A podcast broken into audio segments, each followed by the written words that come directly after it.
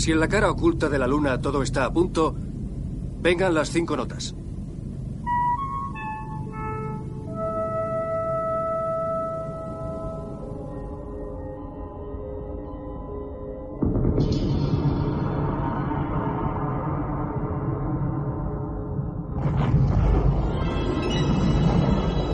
Mira, mira. ¿Qué es esa luz? Se está acercando. Siento que me observan. ¿Has sentido eso? He visto una sombra oscura atravesando la estancia. ¿Has oído eso? Ha sido como un susurro. Sí, viene del sótano.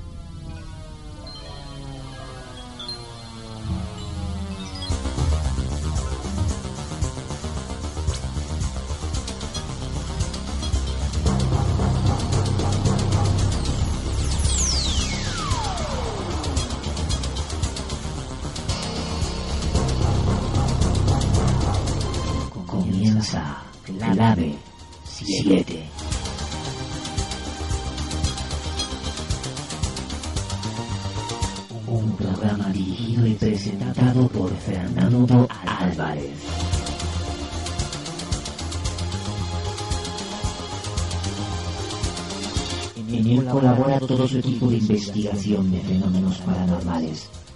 Clave 7.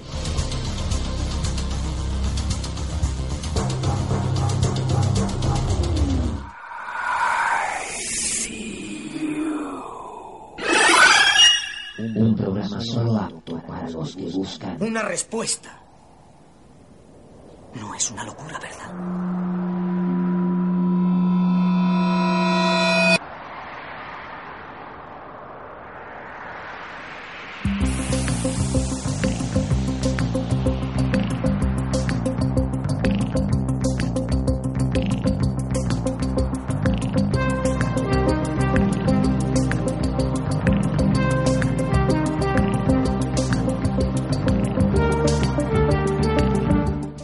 La persona feliz jamás será afanada por poseer mucho. Disfruta plenamente de lo que tiene, en calidad, no en cantidad.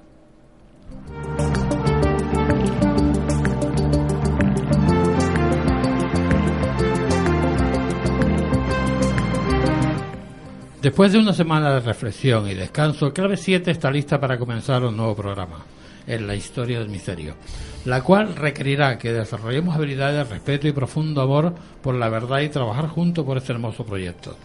La alegría es lo que nos ocurre cuando nos permitimos a nosotros mismos reconocer lo buenas que son las cosas.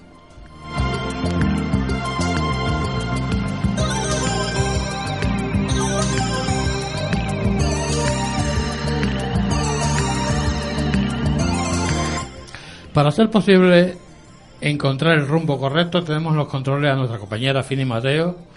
Ella, con su pericia en los controles, hará que nuestras voces lleguen a sus hogares de la mejor forma posible. Buenas noches, Fini, ¿qué tal? Bueno, se intenta. Se intenta, ¿no? Se intenta. Bueno, con todo el cariño del mundo, lo intenta. Eso, me alegro. Y en los estudios de Radio Janito me acompaña, como siempre, nuestros compañeros y amigos. Carlos Soriano, buenas noches, ¿qué tal? Muy buenas. Bien, ¿no? Sí. Después de toda la semana en casa encerrado, Sí, ¿cómo has sí. encontrado la calle? ¿Distinta? La he encontrado muy calurosa, pero yo creo que le pasa a, to- a todos igual. No creo que sea algo mío, nada más. Ah, Además bueno. de la calima que hay y otros efectos de este de este clima efecto que meteorológico que tenemos, Sí. ¿no? Javi Méndez, ¿qué tal? Buenas noches. Buenas noches, qué alegría es eh, que estés aquí compartiendo mesa y micro con nosotros. Sí, después de tanto tiempo, la verdad. Sí. Y era hora. Ya era hora, por lo menos. Eh, Charlie Peña, ¿qué tal? Pues aquí derretido. Y Derretido. aplatanado. No, eh, lo de aplatanado sí. Sí, eso- es, co- eso lo es- tenemos es- es claro. como una roja a la cubana. El plátano este así medio derretido. Bueno, a la cubana no, a los canarios, ¿no? a los canarios. Bueno, eh, Sin Censura es la obra recién escrita y presentada la semana pasada en la pecera del Círculo de Bellas Artes de Madrid. El misterio se alimenta de desinformación.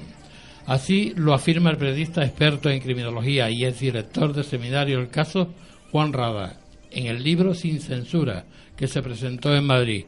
Buenas noches, don Juan. Hola, buenas noches. ¿Qué tal, amigos? ¿Cómo está Buenas usted? noches. Pues pasando todavía más calor aquí en Madrid. Aquí estamos que no podemos más. Muchas felicidades, lo primero. Muchas gracias, sí, que está la noche de San Juan, efectivamente. Sí, por eso mismo. Ahí no hay hoguera, ¿verdad?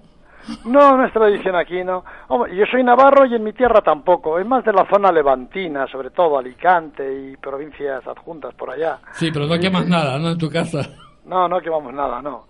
Aunque, en fin, siempre tiene eso de que dicen que se salta por la hoguera y que se aleja a los malos espíritus y demás, ¿no? Entonces, en fin, parece que siempre tiene que ver con el misterio paranormal un poco esto, ¿no? De Sí. alejar a los espíritus.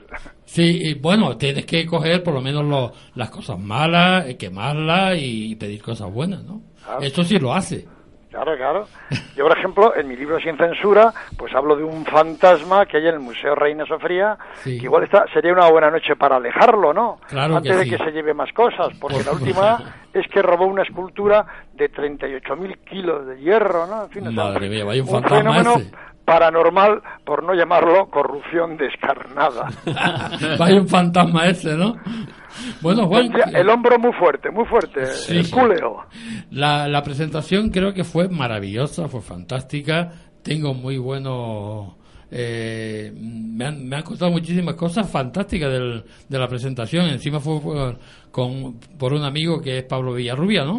Sí, efectivamente, Pablo Villarrubia, para mí, el, como lo dije en la presentación, el mejor reportero que hay de viajes por ahí es Pablo Villarrubia. Al decir de viajes no me refiero a estos que hacen viajes turísticos para mostrarnos por las beldades de Tailandia, sino me refiero de viajes de investigación, de meterse en el corazón, pues yo qué sé, de sectas, de tradiciones antiguas y demás, donde se corren riesgos, donde hay que profundizar y donde siempre él ha sabido volver sano, salvo y lo que es más importante, con una gran información para ese gran programa que es Cuarto Milenio. Lo conocemos bastante bien porque sabe tocar la- las, tep- las teclas adecuadas para que le puedas contar mil maravillas. Sí, es un reportero muy bien en mi- preparado. En mi, ejemplo lo tengo porque a mí me sacó cosas que no, no sabía. Sí, sí, sí, está muy bien preparado, es, es doctor en periodismo, habla varios idiomas y además goza de una simpatía que le ayuda mucho pues a conseguir información, ¿no? Y además es un hombre constante, tenaz, Sí. un periodista de raza, como se, se dice ahora. Es más, yo añadiría que un pura sangre. Sí, la verdad que sí. Lo queremos muchísimo aquí en esta tierra. Pero cuéntanos, Juan, ¿qué, em, qué podemos encontrar en, tu- en- en esa obra sin censura? Pues hombre, ahí cuento un poquillo cómo ha ido evolucionando, no mucho para mejor, el tema de, de- de la prensa en España, ¿no? Aquí siempre se habla de la censura y que ahora hemos llegado a la democracia, pero en realidad de la censura se ha pasado a una libertad de expresión muy condicionada y ahora a un dirigismo informativo. ¿Qué quiere decir con esto?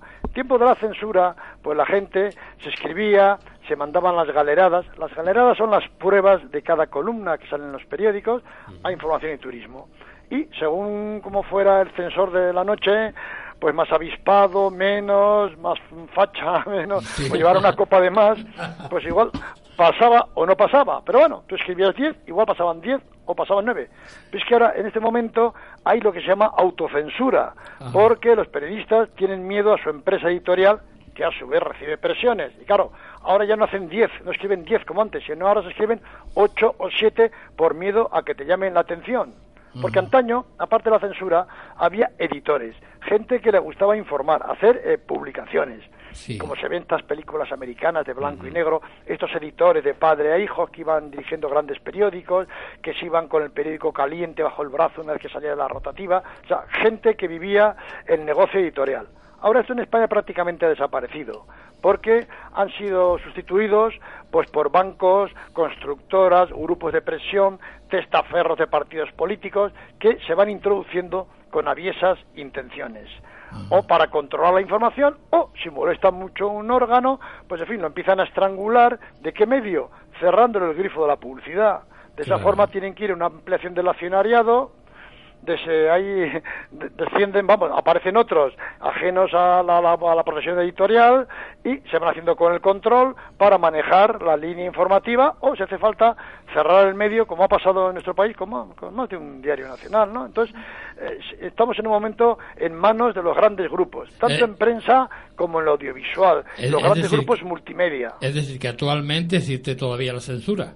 Sí, sí, sí, de claro, otro, sí, de otro modo. Hombre, Juan, fue saltar lo de Corina, un poco aquella historia, y en una semana cayeron los directores del Mundo, El País y La Vanguardia. En una semana. Suena, eh, Juan Tocayo, suena, suena un poco a mafia, pero sin metralletas, ¿sabes? Efectivamente, no, pero es que muchos son, vamos, los, los mismos perros de antes con distinto collar, ¿no? Pero es lo mismo, o si no son familiares de los anteriores o demás, entonces se sigue censurando fuerte y cargándose directores y periodistas y en fin. Yo lo sufrí en mis carnes antaño, ya en democracia, cuando me cesaban de periódicos y tal, gente que hace poco estaban de ministros, como García Margallo y demás. Son inquisidores puros, en fin, son eh, dictadores con una falsa careta de democracia, ¿no? Y quieren que se haga lo que diga su partido. No hablo del que está ahora en el poder, ¿eh? Hablo de cualquier partido cuando están arriba, porque ellos saben que hay un principio de que quien controla la información tiene el poder. Claro. Y tratan de aplicarla a rajatabla. Dicen al periodista o se le compra o se le quiebra. No quieren informadores honestos, honrados, independientes, con de- deontología, con ética. Quieren solamente gente servil a, a su servicio. Claro. Por eso decías lo de desinformar, ¿no? Efectivamente, porque ya es que se está manipulando. Cuando va- uno va a un juicio y dice, juro usted decir la verdad, toda la verdad y nada más que la verdad. Que cuando ya no se dice toda la verdad, ya se está intoxicando, se está hasta mintiendo. Entonces ahora está todo muy orientado, ¿no? O sea, basta ver cualquier periódico, radio, televisión, para saber qué ideología más o menos corresponde, ¿no? O sea, ante- se ven debates y hay periodistas de la derecha y de la izquierda. Yo no entendería que si hubiera debates de fútbol fueran árbitros y que unos fueran del Madrid y otros del Barcelona, porque el árbitro debe ser independiente, Claro, al margen de que luego él tenga pues su inclinación por un equipo o por otro, pues el periodista igual, pero ¿qué es estos periodistas desde la derecha y de la izquierda? Que son periodistas luego con sus grandes prebendas, porque yo veo hay directores y redactores jefes que me pregunto, ¿y cuándo pisan el periódico? Pues Claro. están por la mañana, por la tarde, por la noche, en televisiones, en radios y tal. Claro, lo del periódico es una canonjía, un buen sueldo que les dan para que luego en las televisiones suelten todo lo que haga falta, pues al grupo político al que apoyan y que les apoya a ellos. Sí. ¿Encuentras alguna diferencia entre ahora, la censura de ahora, y la de antes cuando dirigías el caso? Pues quizá para ciertas cosas es peor. Ya que esto es un programa, estamos en la noche de Crónica Negra, Sí.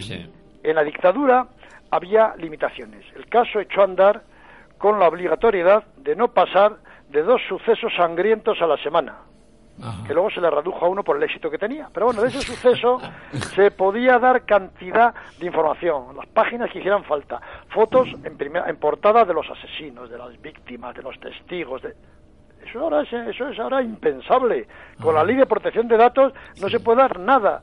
Vemos que condenan a un asesino a 20 años y como mucho el nombre de pila, los apellidos con iniciales. No se pueden dar fotos, nada por la ley de protección de datos. Luego está la ley Mordaza. En Cataluña tienen el Consejo Audiovisual de Cataluña para controlar los contenidos de las televisiones. En fin, no se puede acceder a las comisarías como antes a recabar información. Muchas de las fotos exitosas del caso se las proporcionaba la policía, la Guardia Civil. Sí. Margarita Landi, la famosa reportera del Sí, caso, sí, acudió a los interrogatorios policiales para que el detenido no sospechara que era ajena al cuerpo de policía. Decían que avisen a la subinspectora Pedrito y acudió a tantos interrogatorios que acabó ascendida a inspectora Pedrito. Ahora es imposible. Ahora está el acceso a las comisarías está prácticamente prohibido. Pasa algún periodista de esos que se dicen con acceso a puertas porque a cambio de alguna pequeña exclusiva, pues que se hable muy bien de la policía, sobre todo de sus éxitos. Porque aquí cuando se trata de hablar de casos abiertos, de crímenes sin resolver, la información es nula. Eso sí, si se ha resuelto, rueda de prensa, ah, para ponerse con decoraciones, claro, pero incluso rueda de prensa sin preguntas. La Asociación de la Prensa de Madrid ya se quejó de que la Dirección General de Policía no tenía por qué dar ruedas de prensa donde los periodistas fueran simplemente a recibir un comunicado porque para eso que nos lo manden a, a redacción, ¿no? Eso Claro. recuerda cuando la dictadura de la Dirección General de Seguridad, cita en la Puerta del Sol, se daba la papel a los informadores para que escribieran esto, pues ahora un poco se trata de hacer lo mismo, o sea, escribir este punto. Ya no hablemos, que lo trato en mi libro, de acceder a archivos de la policía o de la Guardia Civil para tratar algún crimen, yo que sé, del crimen del capitán Sánchez, súper resuelto y que ocurrió hace más de 100 años. No, no, top secret. No se puede acceder a ningún archivo, ni de policía, ni de Guardia Civil, ni del Ministerio de Defensa. En todos los países, a los 70 años, se desclasifican documentos. Sí. En España, 0,0. Es decir, que hoy, hoy en día se silencian más crímenes que antes. Pues sí, además, eh, hace poco me lo decía un policía, lo publico en mi libro, dice, incluso ahora se tapan mejor. Porque antes salía mucha más información. Ahora lo que se hace es engañar un poco, entretener. Estamos hablando del panen, es decir, censes, que hacían los romanos. Aquí también, a nivel general, se hace ahora, pues que si Hacienda sigue a, a Cristiano Ronaldo, si Messi va a seguir en el Barcelona o no, si, si Belén Esteban ha roto con su novio, pero a nivel de crónica negra, si, si también se da, claro, pero se dan en los reality shows mañaneros temas monotemáticos y ya resueltos las búsquedas del cadáver de Marta del Castillo, pero que es un crimen ya eh, sentenciado. El caso de Asunta, la niña de Galicia. El caso de Bretón, que mató a los niños en Córdoba. El asesinato de la presidenta del PP de León, pero siempre ya de crímenes resueltos. Pero eso es que suceden día a día, esos asesinatos, violaciones, pedofilia y tal, prácticamente se habla de ellos muy poco o nada. Y ya no hablemos de desapariciones, porque este verano estuvo la de Diana Kerr, pero hubo otras muchas desapariciones y no se ha hablado nada. Yo en el periódico El Español, que dirige Pedro J. Ramírez, publiqué un artículo que era Desaparecida rica, desaparecida pobre. Claro. A allá fue la Guardia Civil, incluso el director general de la Guardia Civil, la policía, la infantería de marina, intervinieron los agentes secretos, o sea, el CNI, y en cambio, en Badajoz, en Monesterio, en otro pueblo, había desaparecido otra mujer en su casa, en circunstancias menos raras, y ahí nadie iba a buscarla, ¿no? Entonces, los desaparecidos familiares dicen, ¿qué pasa? No pagamos impuestos igual que ellos. Entonces hay desaparecidos de primera, ricos y pobres. Y en los asesinatos hay víctimas de primera división, de segunda e incluso de segunda B. Y, todavía en estos tiempos todavía sucede estas cosas. Eh, es decir, que se publica, según dices tú, eh, se publican más los éxitos que los fracasos, ¿no? Bueno, por supuesto, claro, porque políticamente, ya que la palabra políticamente, la crónica negra no es políticamente correcta. ¿Por qué? Porque se publican muchos asesinatos, atracos, crímenes, violaciones, pedofilia y demás, eso crea un clima de inquietud, de malestar en la población y repercute negativamente cuando llegan las elecciones a la hora de depositar la papeleta en la urna. Entonces, esté quien esté en el poder, trata de que esto aparezca un poco una balsa de aceite, que hay tranquilidad, igual que pasaba en, el franquismo, ¿no? Que haría Salgado el ministro decía, bueno, pues si nada malo se publica, nada malo ocurre. Y ahora se está siguiendo por ese camino, ¿no? Y estapando muchas cosas, o sea, que no, que no se difundan o si sale un poquito en la prensa, no haya seguimiento. El caso cogía un crimen, pues yo qué sé, como los galindos, y lo iba siguiendo durante tiempo, ¿no? Ahora no digan, bueno, sí, ha habido cinco muertos y tal, y ya no se vuelve a hablar de nada porque hay otras cosillas más. Y en fin, es un poco desviar la atención hacia otros temas y no sobre cosas que inciden en la vida nuestra y que además se está eh, olvidando o queriendo hacer olvidar un principio que es conocer el crimen es la mejor forma de combatirlo. Y aquí en España se está atrapando, tapando. Siempre es bueno saber si en tu barrio viven violadores, asesinos que han salido de la cárcel y demás, no sé, para que haya una prevención. Aquí no. Aquí parece que la ley está un poco para proteger al delincuente y para proteger muy poco a la gente normal, al contribuyente. Claro. Yo sé que, que, tú estuviste una temporada muy contento porque eh, muchos de los, de los casos que, que sacaste en el caso lo estaban sacando en la televisión también, ¿no? Pero eso lo cortaron, no sé por qué. Y, y tú en este momento te, te, enfadaste por ello. Claro. ¿Por qué en este momento sacaste este libro, en este momento, preciso momento sin censura?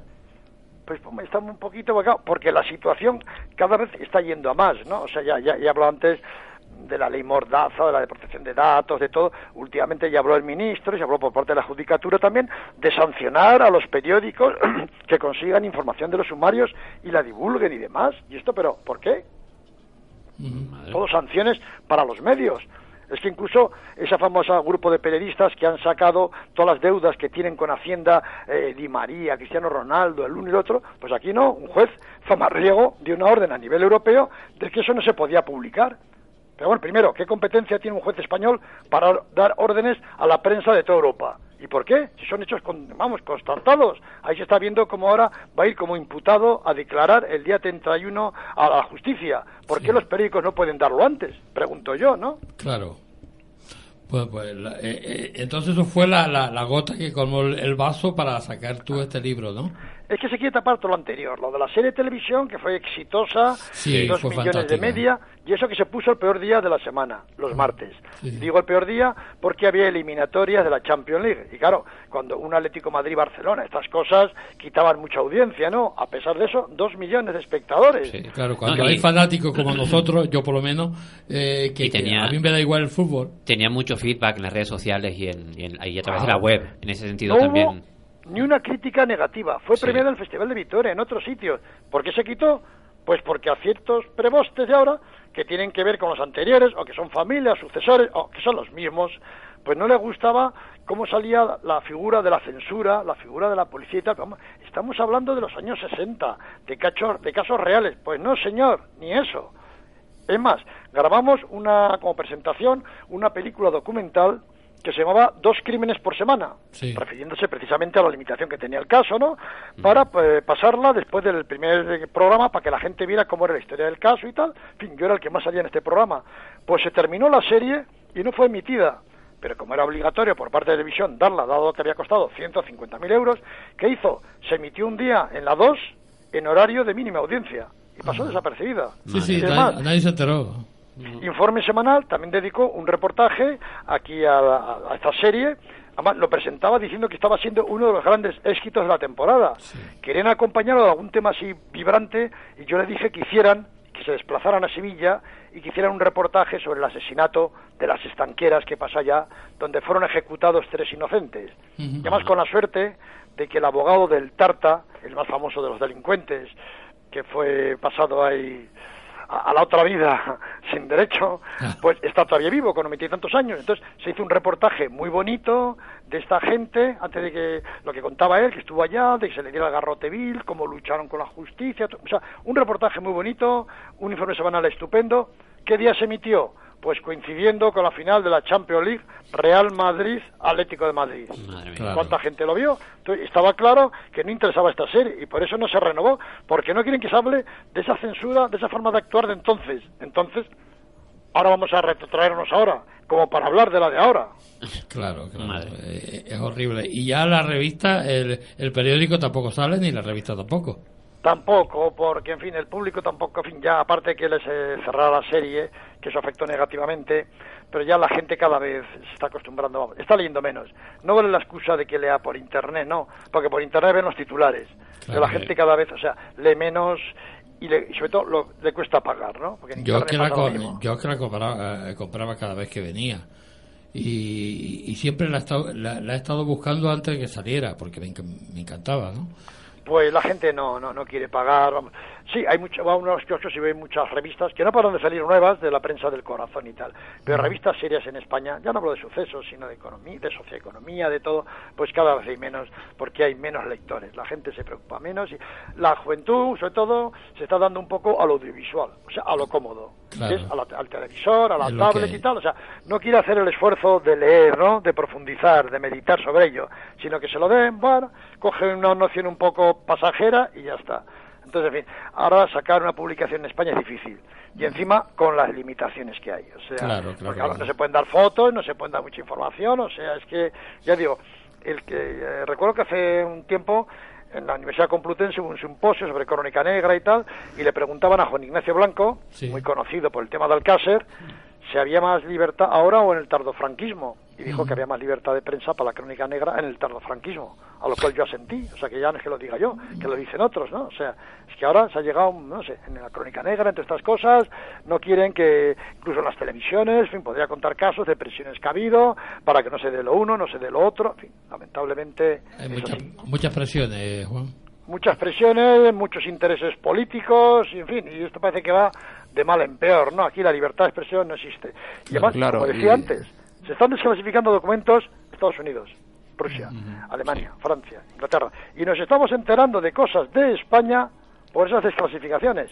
La CIA ha desclasificado 12.500 documentos de, de relativos a España y, y parece que está pasando con Inglaterra y tal, pero temas candentes donde se habla pues de la muerte de Carrero Blanco, del 23F, yo qué sé, de la Marcha Verde, de las reclamaciones sobre Ceuta y Melilla y demás, pero claro, Sí.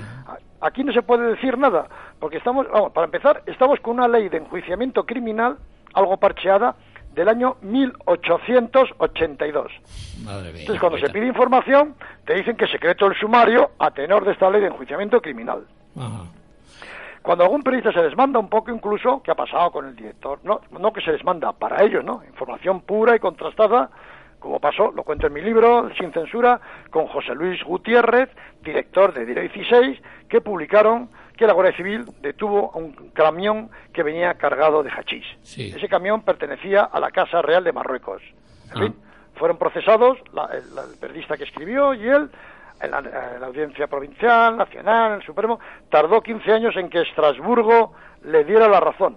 Pues le habían aplicado la ley de prensa e imprenta de 1966, que, o sea, de cuando Franco, que todavía sigue en vigor. Y luego otras veces te aplican la ley de secretos oficiales del Estado, que es de 1968, o sea, también preconstitucional. Claro. Entonces, claro, así no hay quien haga nada, y claro, te tienes que enterar de cosas que vienen del extranjero, por eh, conversaciones que ha habido de embajadores en España con sus presidentes de gobierno y demás, y esas cosas que se están desclasificando y saliendo publicadas en los periódicos de otros países, pues yo las he recogido en mi libro, ¿no?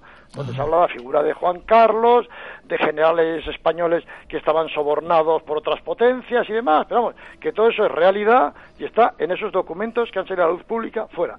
Aquí nada, aquí llevamos ya 80 años que no se desclasifica nada. Aquí los documentalistas, historiadores, investigadores, doctorandos y tal, no pueden acudir a nada, porque estaba todo prácticamente cerrado.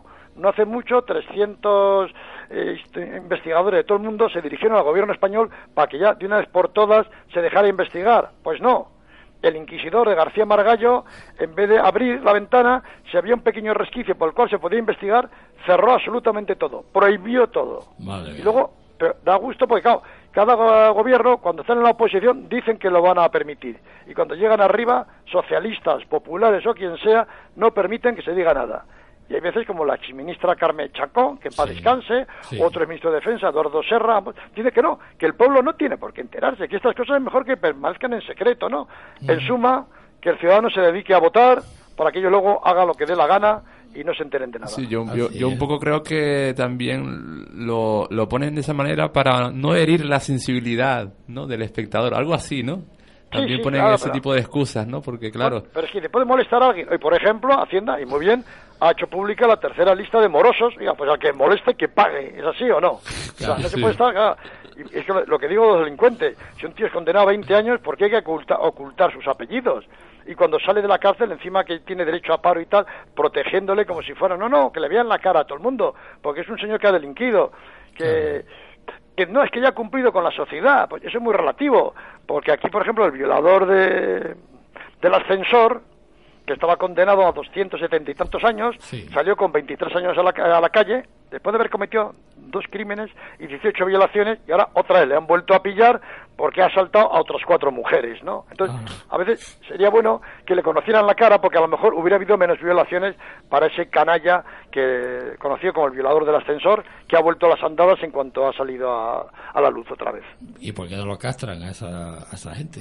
Es que, la ley paro y tal, y, claro, y salió una de gente, pero que encima había que protegerles, ¿no? Y claro, no sé, aquí pasó con el asesino de Sandra Palov, ¿no? Ese grupito que a la chica la violaron, la torturaron, la quemaron, pasaron con el coche por encima y tal, y el Rafita, pues uno de los canallas que intervino en esto cuando salió, no, no, no, no, ojo, viviendo en un piso a costa del Estado y demás, pues no, no, no se podía decir nada de él, o sea, había que protegerlo y demás. Bueno, y ahora no sé ya por cuántas detenciones irá. Yo la última vez que contabilicé ya, ya llevaba 15 detenciones, ¿no?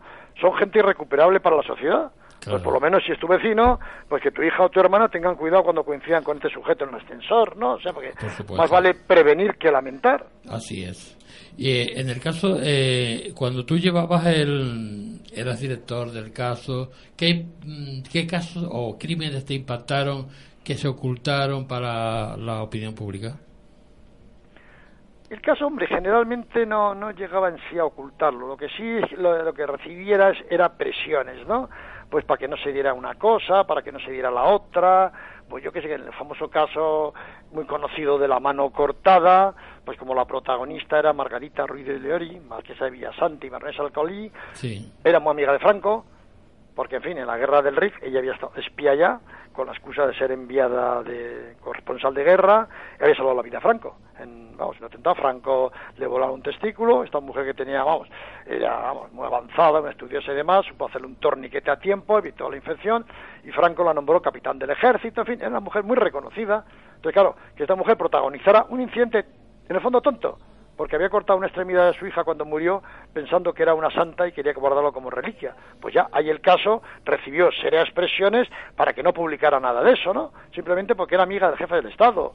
Cuando el crimen de los Urquijo, 1 de agosto de 1980, al, antes de los primeros que aparecieron allá, antes que la policía, fueron los enviados del caso, porque alguien avisó. Y entonces eh, Carlos Aguilera, un buen periodista que fue allá, como buen perro perdiguero, pues husmeando en el cubo de la basura, encontró un casquillo de bala que correspondía a la pistola con la cual se habían ejecutado los marqueses. Ese casquillo de bala fue a la redacción, pues hubo muchas presiones, muchas, para que se entregara ese casquillo de bala, para que no se publicara que lo teníamos en el caso. ¿Por qué? Porque todos los casquillos de bala del asesinato y con los que habían hecho pruebas en una finca de la familia Escobedo en Moncavío Huete, habían desaparecido todas. Entonces sí, la única prueba que quedaba parecía que era el casquillo del caso. Entonces ha habido presiones, pues eso, para que se silenciaran cosas, para que eh, no, aparecieran pruebas. Otras veces, claro, han, sido jueces que ahí ya lo han pedido como favor. Por ejemplo, hace en 87, hace 30 años, cuando estaba yo ahí, pues hubo también una crisis, no tan fuerte como esta, ¿no? Y mucha gente pues se colgaba en, en la casa de campo, en las afueras de Madrid, se colgaba de los árboles. Entonces, hombre, ahí nos dijeron que por favor, que no lo publicáramos para evitar un poco el efecto contagio, ¿no? De gente desesperada, pues que vaya a hacer lo mismo. O sea que... Pero en el caso salían cosas, porque el caso tiraba para adelante, no como el resto de la prensa, que se quedaba muy comedido y luego reproducía cosas y decía, según dice el caso, para cubrirse las espaldas, con lo cual llegó un momento que el caso parecía una agencia de prensa, ¿no? O sea, el caso tiraba para adelante. El problema era que había limitación, o sea, que se podía dar un crimen. Es más, se recurría a un truco pues en una semana había cinco o seis crímenes muy impactantes en España. ¿Y cuál eliges? Pues se buscó un truco que sirvió. Que si había uno muy gordo en Andalucía, se hacía una edición para esa zona del sur de España con ese crimen. Si había habido otro en Cataluña, pues hacía otra edición con ese otro crimen para allá. De tal forma que el delegado de Información y Turismo de cada sitio, cuando recibía el caso, solamente había un crimen solo que Andalucía era uno diferente al de Galicia, de La Coruña, lo que fuera, ¿no? En fin, con ese truco que la autoría lo sabía, pero el caso siguió tirando para adelante. O sea que la limitación era que no se diera mucho, pero de lo que poco que se podía dar, se daba amplio. Ahora es que no se dé mucho ni poco. O sea, mm. que, se dé el mínimo o casi nada. Claro, antes estabas hablando de que hace aquí en España, pues que no se desclasifican documentos desde hace 80 años. Eh, ¿A qué es debido? ¿Tienen miedo o.? Pues parece que sí, porque claro, aquí hay mucha gente que querría saber qué pasó tras la guerra civil, tras la guerra mundial. Hablo de familias de víctimas de un bando o del otro, un poco que se aclaren las cosas, ¿no? Entonces parece que hay un poco como de miedo, o sea, que, no se sepa, ¿no? llevamos 80 años, que no se desclasifica absolutamente nada, hay miedo. Claro, si después de la serie del caso, porque se veía un poco la censura y tal de los años 60, que en el fondo no se veía nada, porque eran casos reales que fueron resueltos por la policía y demás, eso ha sentado mal, pues claro, esto otro, pues no quieren que salga absolutamente nada, ¿no? Yo a veces he intentado para televisiones y tal tirar recurrir a los archivos. Yo he ido a las, vamos, llamadas gabinetes de prensa, vamos a llamarles de prensa, de relaciones institucionales o de comunicación. Yo le llamo relaciones de propaganda, de la Guardia Civil y de la Policía, y no hay forma. O sea, como sea, crimen algunos sin resolver, aunque haga un montón de años, ¿eh? O sea, haga 40 años, no, no, no, no, mande un fax, no sé qué, tratan de adormecer la noticia. Es más, los choferes de televisión, que los conocemos, ellos me dicen, ¿saben si van a volver con información o con las manos vacías? Como vayan a por un crimen resuelto, saben que vienen con información. Si el crimen es resolver, dicen, no sé, voy a hacer el viaje en balde porque no me, no me van a dar ninguna nota de nada. Y es lo que pasa. O sea, que se sigue por parte... ¿Qué ocurre también a, la Dirección General de la Policía y de la Guardia Civil? Que colocan a políticos. Ah. Bueno, los colocan en esos cargos como los podrían colocar de director del Museo del Prado o de la Sociedad Cooperativa Agropecuaria. Entonces, claro, esos quieren quedar bien con los de arriba, ¿no? Con el ministro correspondiente, con el poder, y se rodean de gente un poco afín. Entonces, claro, quieren un poco manipular. O sea, mm, dar a conocer mucho los éxitos de su organismo y tapar los fracasos. En el fondo, hacer política desde las alturas en vez de pensar en servir al ciudadano por encima de todo. Claro. Por eso muchas veces los agentes de pie, tanto policías como Guardia Civil, hacen una labor encomiable, muchas veces con falta de medios, con pocos vehículos, que le faltan hasta chalecos antibalas y demás, hacen una labor extenuante en favor de la justicia, mientras los de arriba pues están poco menos que tocándose la barriga, porque lo que intentan es eso, pues que se tapen cosas y sobre todo también se está haciendo mucho que es maquillar las cifras. O sea, Yo engañar con las cifras. Yo me O sea, imagino. reducirlas. Yo me imagino que tú en el libro habrás eh, puesto eh, casos que, que, la, que la sociedad quiere saber eh, y, y lo tienen ahí que, que no, no le han dicho nada. Que, que, lo tienen como si fuera eh, como un misterio, ¿no? Pero que, que tú los tienes ahí eh, y no te lo dejan sacar. Claro, claro, que hay cosas que han salido pues con mucha limitación. Yo cuento, por ejemplo, pues, yo que sé, algún caso, digo, pues prensa mordazada, y cuento la gran primera exclusiva del caso, que sí, que fue vetada, sobre un tranvía de la muerte, un gran accidente que hubo aquí y demás, había fotos de primerísima mano, se vetó, pero bueno, eran tiempos de, en fin, pero también hablo de otras cosas, ¿no? De alijos de drogas, de cosas, pues eso, que ha habido sentencias muy fuertes en contra, cuando luego se ha demostrado que lo que se publicaba era verdad, ¿no? Claro. Hablo, por ejemplo, de criminales en serie que en España se están tapando. Ajá. Por ejemplo, en Almería, Sí. en 1988, centenario de las matanzas de Jack el Destripador, pues le salió un émulo ahí en Almería. Este era más delicado. Este no, vamos, no- desgarraba órganos vitales, sino que este estrangulaba, partía la cabeza y luego la despeñaba. Ah, más delicado. Era más, sí. Pero mataba de modo canónico, ¿no? Le llamaban el asesino de los barrancos. Ah. Yo le he puesto el Jack, el estrangulador de Almería, ¿no? Y la policía lo estuvo negando. Decía, no, esos son ajustes de cuentas entre bandas de mafiosos que hay allá con la trata de blancas. Hay mucho, hay mucho en Almería. Y además siempre por parte de la autoridad se ha mirado para otro lado. Y lo hablo por experiencia, porque yo trabajé en la boda de Almería. Y, claro, yo digo, bueno, pues, por ejemplo, han muerto 10 prostitutas de modo canónico. Para mí es un asesino. Pero si son 10 asesinos diferentes, joder, no han pillado ninguno de los 10. O igual, pillar a uno es difícil. Pero que los 10 no pillan a ninguno, claro, hasta que vieron que mataba de modo canónico, que era los fines de semana, en la zona del Zapillo, en el Parque Nicolás Almerón, que buscaba chicas de familias destructuradas, un poco enganchadas a la droga, con vista para que luego no fuera tan mediático el crimen, ¿no? Chicas de altura baja, 1,50, 1,55, tez cobriza, pelo negro rizado, que llevaran lencería negra o roja. Toma ya. Claro, esto no lo sabía antes, pero puede ser que las que llevaron lencería de otro color igual se salvaron la vida y a todos lo mataba igual. Entonces, esto se silenció por completo. Ya han pasado, estamos hablando de 1988 a 1996, en que mató un mínimo de 10 prostitutas. Y aquí nadie sabe quién ha sido, ¿no? Claro, Claro. eran ciudadanas, como digo yo, o víctimas de segunda división Ya, ya. extranjeras que no se conoce igual su identidad muchas veces porque andan con un alias, nadie viene a reclamar el cuerpo y demás, entonces pasan a ser pues un número más en la morgue, ¿no? Claro, Entonces claro. cuento eso. O habló, por ejemplo, aquí se tapan un poco los criminales en serie. En Estados Unidos hay un criminal muy famoso que se han hecho varias películas, la última protagonizada por John Travolta y Salma Hayek, El profundo carmesí, Sí. sobre el asesino de los corazones solitarios. Allá Sí, se llaman la- corazones solitarios a las agencias matrimoniales. Ajá. Pues bien, este era un vivo que se iba casando hasta seis veces con mujeres de por allá para quedarse con el dinero, asesinarlas y demás. Murió en una silla eléctrica con su compinche, este asesino, este americano. Pues no, señor. Yo en el libro demuestro que no era americano, era de Granada, era español. Era de Granada, se había casado en Granada, su mujer era de ahí, tenía cuatro hijos, en la guerra civil luchó en el bando franquista, y todo. el primer crimen lo cometió con otra mujer que se trajo, porque era polígamo, en Granada. En Granada. La otra mujer que vino a Estados Unidos no le gustaba que este, que este tuviera dos mujeres y de pronto misteriosamente apareció muerta en el hotel. Claro, el médico dijo, nah, muerte natural y tal, que no se miró más. Pero una mujer amiga de, de esta, de la víctima indagó y se enteró que en una farmacia había estado comprando fármacos que mezclados en una dosis fuerte podían producir la muerte, como así fue. Pero bueno, como este hombre, este Ramón Fernández, ah, después de la guerra mundial había sido en Gibraltar espía para los ingleses, pues desde España no interesaba, en un momento de bloqueo de los aliados, pues eh, pedir a un país aliado, a Inglaterra, la extracción de este hombre. Bueno, y entonces le dejaron irse, se fue para Estados Unidos y allá acabó la silla eléctrica, ¿no? Pues ya digo, es una historia americana cuando realmente es, es- es oriunda española, ¿no? Y en fin, entonces voy contando todas esas cosas, ¿no? Claro, y- Pastores que mataban fugitivos. Aquí ahora que hemos hablado mucho de, de estas bancas millonarias que hay en Andorra y tal, pues muchos de esos hacendados que hay ahora, en, en tercera generación, sus abuelos eran pastores. ¿Y cómo se hicieron millonarios? Pues porque durante la guerra civil o después durante la guerra mundial ayudaban a pasar fugitivos. Ajá. En la civil, gente de dinero que quería escapar a Francia.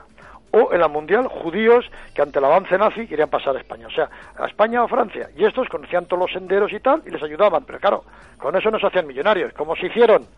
Pues porque los mataban y se quedaban con el dinero y las cosas que transportaban. Los mataban de un par de tiros o los dejaban esposados en la nieve para que se murieran de frío. Y ahora, con este calentamiento global, con este calor que hablabais al principio del programa que está haciendo en todas partes, Sí. pues se están derritiendo a- a parte de zonas Madre. en los Pirineos y están apareciendo cadáveres de aquella gente, Oh, madre esqueletos esposados y tal, en muy buen estado de conservación porque se han mantenido en el frío. Y no hace mucho el, el concesionario de una importante empresa de coches de lujo de Andorra apareció allá esposado y asesinado, claro, en el mismo sitio que él había hecho antes con sus víctimas. Se ve que el descendiente de algún judío de aquellos que dejaban esposados a un árbol dijo que la venganza, aplicó lo de la venganza se sirve en plato frío. Plato frío, sí. Lo secuestró, lo dejó igual, en fin. Pero son temas que no han salido apenas, ¿no? O sea, en fin, quiero decir que Eliseo Bayo, un periodista muy conocido sobre este tema, precisamente, hizo un reportaje y, bueno, a poco, el montañero que le acompañó haciendo las investigaciones, al poco apareció despeñado, cuando era un gran especialista en escalada, misteriosamente muerto. Y su reportaje no se lo quería publicar nadie, ¿no? O sea, y cuando ya salió a los años en la revista Reporter, la policía, bueno, dicen que la policía de Andorra se preocupó de que todos los ejemplares, tanto del Principado como de España, de ah, comprarlos y que no llegara a un solo lector español. Lo cierto es que son temas que se quieren ahí tapar y demás, y yo los he sacado en este libro, ¿no? En fin, Claro, y cosas que, y que qué están ahí. ¿Y qué más casos ha sacado? Como el caso Galindo, el, el niño Somosierra. No, he tratado, aquí no he tocado Galindo y Somosierra porque esto ya los toqué en otro libro, otro La huella del crimen. Sí. Y en eso se ha dicho prácticamente todo, ¿no? O sea, bueno, todo. No se sabe la verdad, pero ahí no se llegará a saber nunca, ¿no? Porque, claro, sí que el niño Somosierra, pues eso, igual que los Galindo, pues más o menos se sospecha lo que hay, pero no ha habido, no. Aquí he tratado de sacar, pues, no sé, otras cosas, pues crímenes, eh, sé, la muerte del famoso actor Leslie Howell, que sí, sobre todo se hizo muy famoso por el papel que hacía en la película Lo que el viento se llevó. En fin, si nos están escuchando los oyentes, pues recordarán, este, en fin, este era un rubio alto que hacía protagonista de Ashley, que se enfrentaba con Clark Gable por el amor de Escarlata O'Hara y tal. Este hombre, por ejemplo, pues yo lo he titulado De Madrid al cielo, porque vino para hacer una misión de secreto de Estado que le encargó Churchill cerca de Franco y tal. Y a la vuelta, pues bueno, fue mm, lo asesinaron los nazis, pero al parecer los ingleses sabían que se lo iban a cargar, en fin, fue una víctima de la guerra, pero que murió como un patriota, pero que se silenció. En Inglaterra no quisieron decir nada, vamos, de que este hombre se le podía haber salvado la vida, ¿no? Sino que le dejaron que, que fuera pillado por los nazis. Y en España, pues se dio como un suceso normal de que un avión comercial, pues ha desaparecido en aguas del Cantábrico y demás. En fin, temas que pasaron desaparecidos entonces y que ahora ya la gente no se acuerda, ¿no? Entonces, eso lo meten como crímenes políticos. Igual que hablo de, de Humberto Delgado, que era el general sin miedo en Portugal, opositor a la dictadura de Salazar, y que de pronto, pues un día, su cadáver de su secretaria apareció mis- misteriosamente en la provincia de Badajoz, en Villanueva del Fresno. Y era que le habían citado unos falsos militares, pues para una reunión, para derrocar la dictadura y tal, y no, allá fueron agentes de la inspectores de la Brigada Político-Social, vamos, de la. PIDE, que se llamaban allá, y los mataron a tiros, salía la secretaria, y los enterraron bien en la confianza de que nunca los descubrirían, ¿no? Pero al tiempo, pues un pequeño lluvia, escorrimiento de tierra, y un niño dice, mamá, me acuerdo otro amigo jugando, mira, mira, la cabeza de un burro. Dice otro niño, no puede ser la cabeza de un burro si tiene una muela de oro. En fin, pero aquello fue tapado por la censura, porque España no quería problemas con Portugal y demás. Claro. Y a los pocos meses que ese tema lo descubrí, vamos, lo, lo levanté yo, pasó otro caso similar en la falda de los Pirineos, en Navarra, en un pueblecito llamado Ituren. Llamó el corresponsal al diario de Navarra que habían aparecido dos cadáveres desnudos, abrazados y tal, pues en un panteón. Dije, bueno, pues normal, estén en un panteón, ¿no? Sí, no, sí. no, pues que tienen un par de tiros en la cabeza cada uno. Madre y mía. para allá que me fui, y sí, en el pasillo central, entre las filas de nichos que había, pues cuando fueron a enterrar una egregia dama de Madrid, pero que era originaria de ese pueblecito, quiso descansar ya para el resto de sus días y aparecieron estos dos cadáveres. Los habían ocultado ahí en la confianza de que a lo mejor en 15 o 20 años, pues ahí nadie sería enterrado, ¿no? Y yo indagando y tal, pues vi, vamos, me enteré, oí hablar de Ben Barca, líder de la oposición marroquí, que había sido secuestrado, torturado y al parecer asesinado junto con su secretaria en París. Y fue publicar un poquito el nombre de Ben Barca para que esa noche aparecieran agentes del Servicio de Información de la Guardia Civil de Navarra, preguntaron por el director, dije que no estaba, preguntaron por mí, también dije que no estaba, y pues mire, hay una orden expresa del jefe de Estado para que no publiquen ni línea de esto. Pero hombre, dije yo, traerán alguna orden, algo por ni, la, ni órdenes, ni leches, ni una línea. En fin, total que, y el tema hubo que dejarlo ahí sepultado, pues bueno, hasta hace siete años, siete, ocho años, en que levantamos esa pila de, otra vez del mausoleo en el programa Cuarto Milenio, ¿no? Pero ahí Sí, fueron sí. casos de censura fuerte, ambos en el año 66. Madre Tanto lo de Badajoz como lo de Navarra, ¿no? En fin, Y cuento también muchos temas, vamos. muchos temas, sí. Antes estabas hablando de, que, de, de la cantidad de, de desaparecidos que hay en España. ¿Es tan fácil desaparecer en España? Es tan fácil. Es que no lo entiendo. se han estado negando las cifras. Yo, claro, yo me he indignado alguna vez cuando en algún programa, yo también critico en mi libro a estos enlaces sindicales de la policía, que hay, en vez de hablar de la problemática de su sindicato, van a hablar muy bien de la policía, de lo bien que lo hace la policía, y, y- y un poco ellos a, a hacerse mediáticos. Un día, en una discusión sobre, sobre tema- temas desaparecidos, decía un policía que va mucho a los programas, casi cada noche, que en España no hay más de dos o tres desaparecidos. Pero bueno, ¿qué es eso? En España ya reconoció el Ministerio que hay 14.000 desaparecidos, que se están buscando 4.000 y pico. Si vas a esos desaparecidos, Intersos y otras agrupaciones que, en fin, donde están las, las familiares de las víctimas, se habla de más de 16.000 desaparecidos. Pero no de gente que ha ido, dice que va al estanco de la esquina por tabaco y no vuelve, no, no, desaparecidos, pues, en fin, de forma muy extraña. Como Sí, fueron el niño Somosierra, el niño Pintor de Málaga, en Canarias Jeremy Vargas, o Sara Sí. Morales, o sea, en Cataluña los hermanos Orriz, o sea, casos puntuales que ya digo, algunos, es más, dos, Somosierra y Málaga, fueron reconocidos por Europol como los casos más extraños y más inquietantes de toda Europa del último cuarto de siglo. Sí, a mí me, me- me sorprendió hace, bueno, la semana pasada, cuando hablaron de, de Sara, eh, Sara Morales, que la Guardia Civil mismo decía que, que parecía como si lo hubiese aducido los extraterrestres, que se lo hubiese llevado. Sí, sí. Y bueno, y el niño también Mm. tampoco, con Jeremy Vargas tampoco. Claro, es para que al ser islas es más fácil que desaparezcan. Claro, pueden Es ir- más claro, fácil. Puede ser más, fácil hacerles desaparecer por embarcaciones o si los matan porque pueden ir a- al fondo de- de- al- del agua. Siempre hemos Claro. creído que era lo contrario, ¿no? Que aquí cerraban todas la- las vías y era más Sí, difícil. se hace, pero, pero claro, el que va a cometer una cosa de esas, sí, controlan los barcos que salen uno al otro, pero el contrabando, ¿cómo va? No, va en barcos normales, no va en lanchas, en fuera a borda, en muchos sistemas. Entonces, claro, el que a lo mejor, supongamos, quiere secuestrar a un niño para un tema de secta satánica, de tráfico de órganos, para pederastia, o sea, es igual, lo tiene bien montado. Y entonces, igual que saben llevarse fardos de, de marihuana, de hachís y tal, también se pueden llevar a un niño. Pero Ah. claro, cuando Jeremy Vargas sí controlaron los barcos, incluso los controlaron a su llegada. Pero claro, hasta que llegaron al puerto de destino, entonces, como ha pasado también con esta chica, con Diana Kerr, Sí. también a Diana Kerr la secuestraron, pero al borde del agua. Y entonces Sí, sí. es, y además, eh, hay, hay casos que dicen, claro, porque una persona cuando se ahoga, pues el mar a los, a los días o que sea, pero devuelve los cadáveres. Pero cuando se ahoga, porque vuelve a flotar. Pero si se lanza ya muerta, si se lanza la cadáver, va al fondo del agua. O sea, esa es la gran diferencia. Ajá. O sea, que claro, que muchas veces en casos de, estos, de crímenes incluso, los han, ya los han matado y después han ido al agua y se han ido para el fondo. O sea, como fue, puede ser el tema de Marta del Castillo, que al parecer de- debió ir al río Guadalquivir. Ya, ya, ese cadáver no vuelve a salir.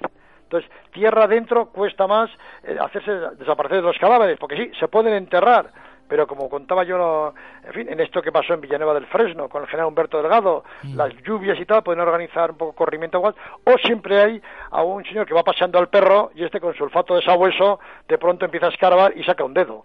Ajá. Casi se han descubierto cadáveres. Entonces, claro, enterrarlos, tirar, a veces se tiran a pozos, como hacía el matamendigos. Sí. Pero antes o después alguien va a ir a ese pozo por las circunstancias que sea y se va a encontrar un cadáver. Cambio, con el agua al, al lado, pues es más fácil darle salida, ¿no? Ha habido desapariciones, como por ejemplo una muy curiosa, lo hicimos en cuarto milenio, titulamos Gloria Martínez Ruiz sin censura. Una chica joven que le ingresaron en un psiquiatro, psiquiátrico porque tenía un pequeño problema y también desapareció. O sea, sigue como desaparecida, ¿no? Al parecer, en el hospital se les fue la mano en la medicación y falleció. Y claro, puede ser un descrédito por un hospital que echaba a andar, que se había metido una gran hipoteca y demás. Entonces, se, se hicieron del cadáver. ¿Cuál es la fórmula más fácil? Pues como estaba en el litoral, pues que hubiera ido al Mediterráneo. En fin, Ah. es decir que... Y claro, ¿para qué lo secuestran? Yo lo he dicho antes, puede ser ahora para todo, porque mucha gente de esta no son, vamos, no son raptos para, vamos, secuestros para pedir un dinero, ¿no? Sino puede haber, pues, ¿con qué fines? Pues puede haber, ya digo, venta de oro, tráfico de órganos, pederastia, sectas satánicas. Suena un poco raro esto de sectas satánicas. Sí, la verdad que pero, sí. pero hay un montón en la costa mediterránea. En mi libro, además, cuento una que también pasó en Navarra y que yo he conocido de cerca, ¿no? Que la titulo Sangriento ceremonial, ceremonial satánico. Y es que en, norte hay caseríos. Bueno, igual en Canarias no conocen muy bien la palabra caserío. Sí, sí, lo llama conocemos, a sí, casas, sí. Bueno, que hay sueltas por el monte y demás, cada uno con su huerto ya. Y allá, pues hace dos mil, tres mil años, los vascones invocaban a sus dioses, a Thor, o un dios muy fuerte que había, pidiéndole que no hubiera lluvias terribles que provocaran inundaciones y acabaran con las cosechas, que no hubiera epidemias que afectaran al ganado y lo machacaran, que no hubiera enfermedades contagiosas para los niños y tal. Por favor, pedían un poco de suerte. Entonces, gente muy bien situada, de Madrid, Barcelona, sitios, gente que estaba acabando carreras o ya licenciados universitarios, se juntaban allá en un caserío para invocar a esos dioses. No, estos no, pedían cose- cosechas o protección del ganado, estos pedían éxito profesional, éxito económico, éxito social y demás. Y hacían rituales, donde mataban animales y demás, pero ya en una ocasión, por ejemplo, llegaron a matar a una niña de 14 meses, Ainara, en presencia de sus padres. Incluso hablan de que pudo ser esa niña criada para ser sacrificada. A raíz de eso, au- aunque era un caserío, hay gente que había visto a la niña pequeña y claro, desapareció. Y preguntaban que, ¿dónde está la niña y tal? Y los padres decían, no, hicimos un viaje a Inglaterra, contrajo una enfermedad y murió. Claro, eso se ha investigado luego y en el pasaporte, cuando fueron a Inglaterra, la niña no figuraba. La niña no fue atendida en ningún centro sanitario en Inglaterra, la niña no está enterrada en ningún cementerio de allá. O sea, la habían matado. Pero a raíz de aquello, que ya levantaron un poco sospechas, todos ellos desaparecieron. Entonces, en el año 2011, uno de ellos se presentó acompañado de un abogado en una comisaría de policía de Madrid, claro, ya había prescrito el crimen, Sí. para contar esta historia y que se investigara a sus antiguos compañeros porque pensaba que seguirían haciendo lo mismo. O sea, lo que trataba era, estaba arrepentido y entonces que no se siguieran cometiendo crímenes para ceremonias de este tipo, ¿no? Claro. El caso pasó al juzgado de Pamplona, pero en fin, gente influyente, abogados, médicos y tal, insisto, de Madrid, de Cataluña, algunos de Canarias, de Las Palmas y demás, Sí. y el tema ahí ha quedado pues en olvido. Eh, Pero fue una ceremonia satánica, pues ya digo, en pleno Pirineos navarros. O sea que cuando a la gente esto le suena un poco raro, pues hay casos, hay casos, lamentablemente, Sí, ¿no? bueno, también se habló de, de lo, de lo, de lo, a ver, ahora no me acuerdo, lo de eh, lo- las niñas de Alcácer, que hubo también algo de eso, ¿no? Bueno, pero en la niña Alcácer se habló más de, vamos, de que de tortura, vamos, ahí era vicio de tipo sexual, gente que disfruta, sádicos, pues maltratando, violando y demás.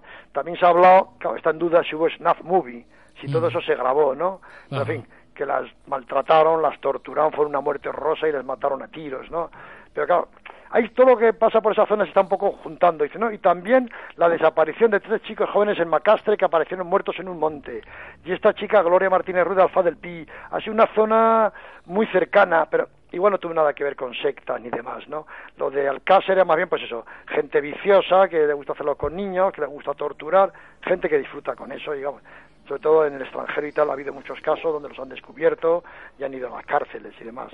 Pero es otro tema que está todavía también sin aclarar, o sea que hay, grandes dudas sobre Alcácer, igual que sobre los galindos, igual que sobre, en fin, tantos temas que, y claro, el tiempo ya pues corre a la contra, ya es muy difícil que esto se aclare. Sí, ya, por supuesto. ya- Eh, Eso ya, ya, ya Claro, tampoco hay mayor interés en aclararlo, porque encima uno, si quiere acudir a los archivos y tal, es muy difícil sacar información. O sea, si alguien quiere hacer una tesis doctoral o un libro, lo que sea, le cuesta mucho porque no se dan facilidades. Pues claro, si estamos hablando, vamos a hablar del crimen del expreso de Andalucía, de hace un siglo, y no te permiten ir, súper resuelto en su momento el crimen, y que fueron ejecutados los asesinos, pues claro, hablar de cosas actuales donde, yo qué sé, los galindos, pues los galindos fue culpa en parte de una chapuza de investigación policial y judicial. Pues claro, lo que no puede ser es llegar allá y contaminar la escena del crimen en los galindos, ¿no? Claro. Y la gente mover los objetos, dejar huellas por todos los sitios, tirar colillas al suelo, incluso decir, oye, vamos a poner bien los cadáveres que van a venir los de la televisión y tal. Entonces, claro, aquello no avanzaba. Y cuando ya tuvieron que ir de la brigada, o de la, de la criminal de Madrid, o sea, de la policía judicial, claro, aquello estaba ya, que aquello, no- aquello no había forma de, de investigar nada, ¿no? O sea, porque claro, se habían borrado todas las pruebas posibles que habrían delatado a aquellos. Parece que fue una chapuza de crimen porque mataron de una forma muy rara, ¿no? O sea, a tiros, quemaron a los crímenes, a los cadáveres, a- con, con- con una alpaca de hierro golpearon a otro, pero pero claro, luego ha sido un crimen perfecto porque han pasado vamos, cua- 42 años, ¿no? Y ahí sigue el tema, vamos, sin resolver. Claro, y claro, ya eso- cada vez todo corre a la contra. Claro, mismo- también la justicia hizo otra cosa. Y es que de salida, ¿qué hicieron? Primero le echaban la culpa al, al capataz Sí. a Manuel Zapata Villanueva porque su cadáver no aparecía. Este ha sido y luego se ha fugado. A los tres días aparece su cadáver, con lo cual lo habían movido después de- del asesinato. Este está, ah, pues ya está. El asesino es el tractorista. ¿Por qué? José González. Porque le gustaba a la hija del capataz. Debieron tener una bronca y mató al capataz y a la mujer para no dejar testigos. Luego se lo contó a su mujer. La mujer se enfadó y también la mató. Y casualmente luego apareció por ella un peón que no, no pintaba nada y también lo mataron. Dijeron, este es, y ya está. Claro. Este es, y que los ha matado. Pero claro, así, durante ocho años en que la familia tuvo que soportar, pues eso, que su miembro de esta familia había sido un cuádruple asesino y luego y un suicida. Hasta que un eminente forense de Granada, José Frontela, que por cierto le suele caer muy mal a las autoridades, porque que él matemáticamente a través del ADN demuestra que dos y dos son cuatro, Claro. demostró ahí que este hombre también lo habían matado. Le habían partido la cabeza, le habían disparado por detrás y luego le habían cortado las extremidades y después le pegaron fuego. Luego él no podía ser el asesino. Claro. Y digo que no cae muy bien este José Frontela porque también en el crimen de las niñas de Alcácer él descubrió que en el pubis de las víctimas había ADN de tres personas. Sí. Perdón, de siete. De siete. siete personas. Que no eran ni Anglés ni Ricard. Ni. Anglés ni Ricard. Y había ADN de siete personas. E incluso canas de dos personas. Cuando estos eran unos chicos de veintitantos años que no tenían canas. Claro. Entonces, demostraba él que ahí había habido terceras personas. Y en el caso de Granada, demostró que a este lo mataron después de haberle cortado brazos y lo uno y lo otro. O sea, pero claro, alguno dice, no, está loco, está loco este forense. O no, no, a mí no estará loco o no. Pero a mí sí que demuestra que dos y dos son cuatro. Lo que pasa, claro, que pasa, estos forenses que actúan ah, por parte de la iniciativa privada, pues dicen, claro, molestan un poco a, la autoridad, ¿no? A la policía, porque claro, van en contra de lo que, lo que ellos quieren demostrar. Y claro, pero en fin es bueno que haya labor de estos forenses y que trabajen con las técnicas más adelantadas, pues eso, para que se haga justicia y se conozca la verdad, como la de este caso y de esta familia, de este, de este tractorista que durante ocho años, por lo que habrían pasado en el pueblo, lógicamente, ¿no? Todo el mundo Claro. les apuntaría con el dedo. Y todo aquel hijo era una víctima más. Ya, así es. Juan, hemos llegado casi al final. ¿Dónde podemos conseguir tu libro, tu obra? Pues hombre, se puede pedir, vamos, el- el libro se llama Sin Censura y lo ha editado Terra Natio. Terra Natio, editorial Terra Natio de Juan Rada, entonces pues por internet es muy fácil, bueno, aparte que está, se está distribuyendo, una importante distribuidora de España lo está colocando en todas las librerías, quizá Canarias llegue más tarde, ¿no? Pero si se meten por internet, pues con buscar Terra Natio, que es una editorial, ahí mismo hay un acceso donde está mi libro, donde está el contenido y se puede comprar ahí mismo. Y si no, pues las librerías, si no ha llegado todavía, lo pueden pedir a dicha editorial y rápidamente se recibe. En fin, recomiendo a los lectores y a los amantes de la crónica negra y el misterio policial que lo lean, porque es interesante un poco, pues, pues, para conocer un poco la evolución de la censura en España, que la venimos soportando en parte, y en fin, cómo es nuestra España actual, y casos muy interesantes, pues como esto que acabo de contar, de rituales satánicos y demás, que suenan un poco a película, pero que lamentablemente fueron realidad. Yo espero, Entonces, sin- espero comprarlo porque me gustaría leerlo. eso, sin censura, editorial Terra Natio. Juan Rada. Con todos estos datos, pues pueden accederlo a través de internet, que está a la venta, Amazon, o los libreros pues lo piden y rápidamente se lo envían, si es que todavía no han llegado. Ajá. ¿Habrá una segunda edición? Esperemos que sí. Se ha hecho una buena tirada, ¿eh? se ha hecho. Se ha hecho una buena tirada y esperemos que sí. Pero en fin, vale. tengo dos libros ya más preparados para sacar al mercado. O sea Vale. que... Sí, sí. De acuerdo, Juan. Me estoy empleando a fondo. Mu- Muchísimas gracias. Ha sido un placer enorme contar contigo y, y que hayas eh, accedido a, a mi invitación, que espero que no sea la última. Claro que sí, nada, volveremos a hablar, eso pues, de Crónica Negra, que impacta, ¿verdad? Siempre Claro noche que pues, a sí. la gente parece que es el momento apropiado, ¿no? De ver qué, qué misterio hay por ahí, pues vamos, trataremos de aclararlos. Claro que sí. Juan, muchísimas gracias y hasta la- bueno, hasta cuando podamos hablar de nuevo y que sea que, eh, que tengas un, un feliz día mañana. Muchísimas gracias por la felicitación. Feliz fiesta Bueno. San Juan y un abrazo y un saludo para todos los Un abrazo muy fuerte. Un abrazo. Buenas noches. Buenas noches. Buenas noches. Hasta luego. Bueno, hacemos un descanso para publicidad y enseguida estamos con ustedes.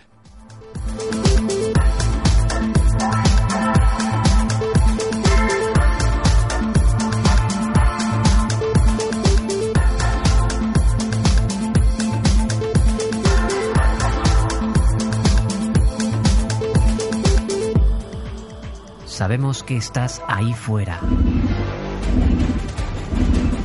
¿Quieres establecer contacto? Decid algo, muchachos. Grupo de pulsos móviles parcialmente polarizados modulados en amplitud. Clave 7 radio arroba hotmail.es. Escríbenos a nuestro correo. En sintonía, los sistemas funcionan. Tenemos señal completa. ¿Cuál es la frecuencia? Búscanos en Facebook, Twitter o Google Plus. Envíanos tus comentarios.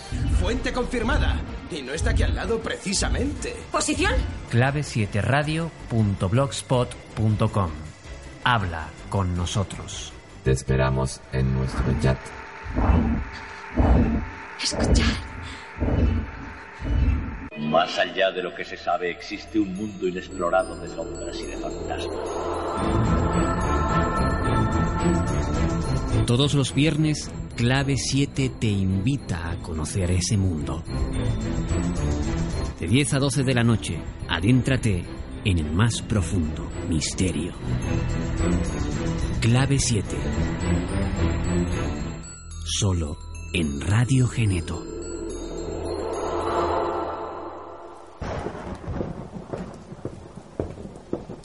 Sigues en Clave 7. Y aún hay más.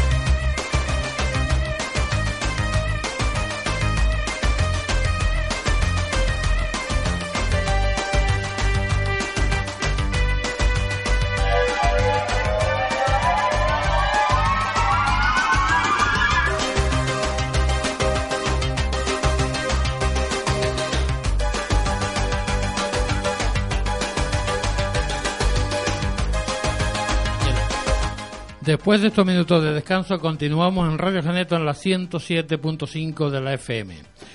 Y le digo, que siempre me olvido, tenemos un número de WhatsApp para el que quiera interactuar con nosotros, hacernos preguntas, mm, echarnos la bronca, mm, ma- mandarnos floritas, ¿no? Floritas, Sí, estas, ¿no? un GIF animado, lo que sea. lo que quieras, ¿no? Y lo voy a decir, es el 693-531-920. Repito, el 693-531-920. Bueno, Carlos, hoy tenemos muchas cosas que hablar, ¿no? Hoy se- sí, hoy hay dos celebraciones concretas. La, más, la más evidente, que es el día de San Juan, la noche en San Juan en este caso, mejor dicho. Sí, felicidades a todos los Juanes. Gracias. Y Juana. Todavía no, que no son las, bueno, las yo, dos. yo lo digo ahora porque yo mañana me olvido. Pero se celebra hoy el día en el que se encienden las hogueras con la intención de que el sol o la energía del sol, la luz del sol siga pervi- perviviendo después de ocultarse. Hoy es el día más corto del año y un poco esa es la aunque luego ahora Charlie nos introducirá más en ese, en Mm. ese mundo es la idea principal que se sigue eh, por el que se encienden esas hogueras Por aquí me puntualizan la noche más corta, no el La- día más corto. exactamente La noche más corta. Claro, en el, día, en- también- en el día incluía todo Pero también 24 horas. tenemos una, una recomendación ¿no? del, del gobierno de Canarias. Sí, más que una recomendación es una prohibición en toda regla, Ajá. sobre todo causada por las eh, por las altas temperaturas que, que, bueno, no hace falta que lo diga porque es más que evidente.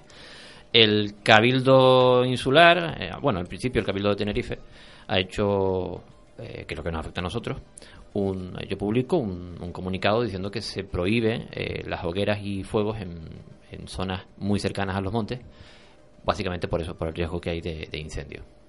Y bueno, si quieres leo en esencia el, primer párrafo textual, está publicado en, en la página oficial de- del Cabildo y en, la página del área de medio ambiente, porque esto afecta sobre todo a, a ese área. Y dice básicamente, el Cabildo de Tenerife ha prohibido hoy, viernes 23, realizar fuego y hogueras de San Juan en los montes, de las, montes y zonas forestales debido al riesgo de incendio forestal motivado por las altas temperaturas. La Dirección General de Seguridad eh, y Emergencias del Gobierno de Canarias ha declarado la situación de prealerta por incendio forestal en Tenerife desde las 8 horas de hoy. Y en base a la información disponible, dicha medida se mantendrá vigente mientras persistan las condiciones meteorológicas y la alerta declarada por el eh, Gobierno de Canarias. Y eso afecta no solamente a las hogueras de San Juan, sino a eh, diversas eh, prácticas incluso eh, mercantiles y comerciales que, que puedan ser eh, o originar eh, algún tipo de chispa o fuego, por ejemplo, y que Si algún trabajo que se haga en montes o, alguna cosa de la esta que de, de rastrojos o la, o la quema de rastrojos. Eh, incluso se menciona eh, trabajos de, de soldadura y ese tipo de cuestiones que puedan, eh, como digo, emitir eh, chispas que puedan incendiar. Pues todo eso está prohibido, probablemente todo el fin de semana, para aquellos que quieran aprovechar este fin de semana para ir a los montes, pues que sepan que Sí, que hasta no- encender un- una colilla puede ser motivo Que no de vayan al monte, que vayan a la playa. Sí. De hecho, con esta prohibición, probablemente las playas esta noche van a estar muy. Sí, claro, no quiere decir que la noche de San Juan esté vetada por completo. sino No, no, no. Sobre todo se hace- hacen en referencia- Los núcleos urbanos pueden, se pueden hacer hogueras Claro. y en, En las zonas muy cercanas a, la- a las zonas muy rurales, por ejemplo, probablemente no, no, no se permita. Ajá. Y tenemos otra. Otra celebración, Otra- otra celebración que también tiene que ver con el mundo del misterio. Esto es tradición y lo otro es ufología, eh, aunque para otros también es tradición. Vamos, las cosas como son. Eh, básicamente, hoy hacen 70 años de que el señor Kenneth Arnold viese supuestamente esa eh, plotilla, eh, aparentemente, de lo que él describió a la prensa como platillos sa- saltando sobre, sobre el agua el 24 de julio de, 19 de junio perdón, de 1947 eh, sobre el Monte Rainier. Era piloto, piloto civil, tenía una pequeña avioneta, creo que una pequeña compañía aérea. Y en un vuelo, pues vio una serie de objetos, un número determinado de objetos que volaban en formación. eh, que te- Nueve. eh, que tenían nueve objetos, ¿vale? Nueve. Que tenían forma. Él la describió no exactamente como forma de plato. En realidad su descripción se parecía más a un boomerang, ¿vale? La investiga- las investigaciones posteriores han, han podido corroborar que probablemente se trataba de eh, un, un, bomba- un- sí, un bombardero, no de origen americano, era una versión americana de un, de un bombardero nazi eh, que por el proyecto Paperclip norteamericano pues fue adjudicado eh, por, eh, por, eh, la Fuerza Aérea Norteamericana y probablemente eran estaban realizando pruebas aéreas. Era un ala volante en esencia, lo que se conoce como ala volante. Y esto ocurre el 24 de junio de, de 1947. El caso no es, o sea, no celebramos 70 años del inicio del fenómeno ovni en sí, ¿vale? Sí celebramos eh, el aniversario del inicio de la parte mediática del fenómeno ovni. Y sobre todo de la del, del cuño, de la frase o del conjunto de palabras que más ha, ha- ha dado significado o que más ha significado el fenómeno ovni que es en inglés flying saucer o platillo volador. Claro. Objeto volante no identificado. Eso fue añadido después en ufología. Pues a celebrarlo. Sí, sí, sí. Ya hay, ya hay una iniciativa en, en Madrid con el amigo David Cuevas que ahora mismo tiene que estar, creo que estará ahora mismo en- emitiendo. Y, y- y haciendo un programón, porque la verdad que eh, lo hacía, creo que en el hall de un hotel, y iba a contactar con, con prácticamente toda España, ¿no? Sí, eh, en realidad es un centro social polivalente, se llama, eh, el hall del centro eh, social polivalente que está en la calle La Seda número 32 de Junquera de Henares, en, en Madrid, y Guadalajara en este caso, y es, en esencia, bueno, es un, un edificio eh, municipal, ¿de acuerdo? Pertenece- per- Pertenece al gobierno y está bajo el, el auspicio de, de, de una emisora de radio que es Radio Nueva Onda Radio, eh, Radio Nacional Junquera, eh, y bueno, emitiendo un directo, que no sé cuánto durará, pero con, conociendo al, al amigo David Cuevas, seguro que tendrá mucho contenido. Bueno, y me imagino que todos los compañeros investigadores del, del tema ufológico estarán allí. eh. Y si no, intervendrán por, te- por teléfono porque seguramente... En principio, entre los que intervienen estarán Miguel Pedrero, que también los hemos tenido en este programa, Juan José Sánchez Oro, eh, Juan José Montejo, eh, Lourdes Gómez, que la tuvimos hace un par de semanas, Daniel Motos y... eh, sí, en principio esos son los expertos que, va- que van a participar. Este Daniel Motos es eh, militar experto en, en operaciones aéreas, que es digamos el complemento, eh, digamos el complemento del dato, eh, no la investigación, sino el dato técnico, digamos de que participa. De, de seguro va a ser un evento muy muy Tenemos, interesante. tenemos que hacer algo aquí sobre eso. Sí, sí, sí. No sé si conseguiremos una institución Sí, gubernamental sí, que nos apoye, pero sí. Va- vamos a tenerlo, seguro. Eh, Yo me lo voy a proponer. Vale, yo me lo voy a de acuerdo. Bueno, eh, Charlie, mm, tú nos vas a hablar un poco sobre la fiesta de San Juan, ¿no? Que llena Canarias de actos rituales alrededor del fuego, que no es algo nuevo, ¿no? Las crónicas de la conquista narran que para los antiguos canarios esta fecha ya era fundamental. Además de excelentes conocedores de la astronomía, aceptaron y mezclaron de buen grado la presencia de la costumbre castellana de encender la hoguera en la víspera de San Juan. Ajá. Eh, lo más curioso es que este tipo de, de fiestas, pues, eh, prácticamente surgen en, en todo el globo. Prácticamente, en muchas culturas. Se repite, se repite, se repite en lo mismo, ¿no? La misma celebración. Y realmente la celebración de la noche de San Juan, eh, pues, no tiene una raíz muy clara, ¿no? No, tiene un origen muy claro debido a esto, debido a esto a que muchas culturas, pues, se habrán copiado unos de otros, habrán habido relaciones, comunicaciones y un poquito así se ha ido construyendo, pues, eh, todo este, toda esta fiesta y toda esta hasta nuestros días, ¿no? Ha, ha sabido eh, estar eh, viva, ¿no? Por así decirlo. Eh, yo voy a poner un par de ejemplos de otras culturas, por ejemplo, un poquito para que la gente sepa de dónde viene y, cómo se trata esta fiesta en distintos ámbitos culturales, ¿no? Por ejemplo, en la cultura celta, los druidas eh, celebraban la llegada del, solsti- del sol- solsticio de verano encendiendo grandes hogueras, eh, pues buscando precisamente la bendición de las tierras, eh, de, de- de nosotros, de, de los hombres y también del ganado, ¿no? Los griegos, por ejemplo, eh, lo hacían, pues evidentemente en honor a su dios eh, Apolo, ¿eh? el dios del sol y, y de la luz. Entonces también en, tierras romanas dedicaban todos estos rituales a su diosa Minerva, el cual el fuego era uno de sus símbolos y, el gran protagonista. también en México, por ejemplo, los aztecas eh, realizaban eh, rituales también con culto al sol, evidentemente, porque eran culturas solares. El culto al sol era muy importante. Y el fuego eh, ayuda a la tierra, a los hombres, a tener buenas cosechas. Vemos un paralelismo, por ejemplo, entre la cultura celta ¿ve? y la de los aztecas. El objetivo era el mismo, ¿no? Buenas cosechas, eh, buena suerte, etcétera, etcétera, ¿no? Bueno, eh, supongo que por la, la significancia de, de- de este día, eh, el- este día concreto, y para muchas culturas, porque el, el clima, eh, aunque no es exactamente igual, los mayas en este caso lo tenían un poquito complicado, porque vivían en zonas de, de una zona de jungla muy, muy húmeda, pero de un modo u otro, la llegada de, del verano también significaba la llegada o la, el- la fecha en que empe- empezaba en la época de, de siembra. ¿de acuerdo? Entre, entre este día de hoy y el solsticio de invierno, si no recuerdo mal.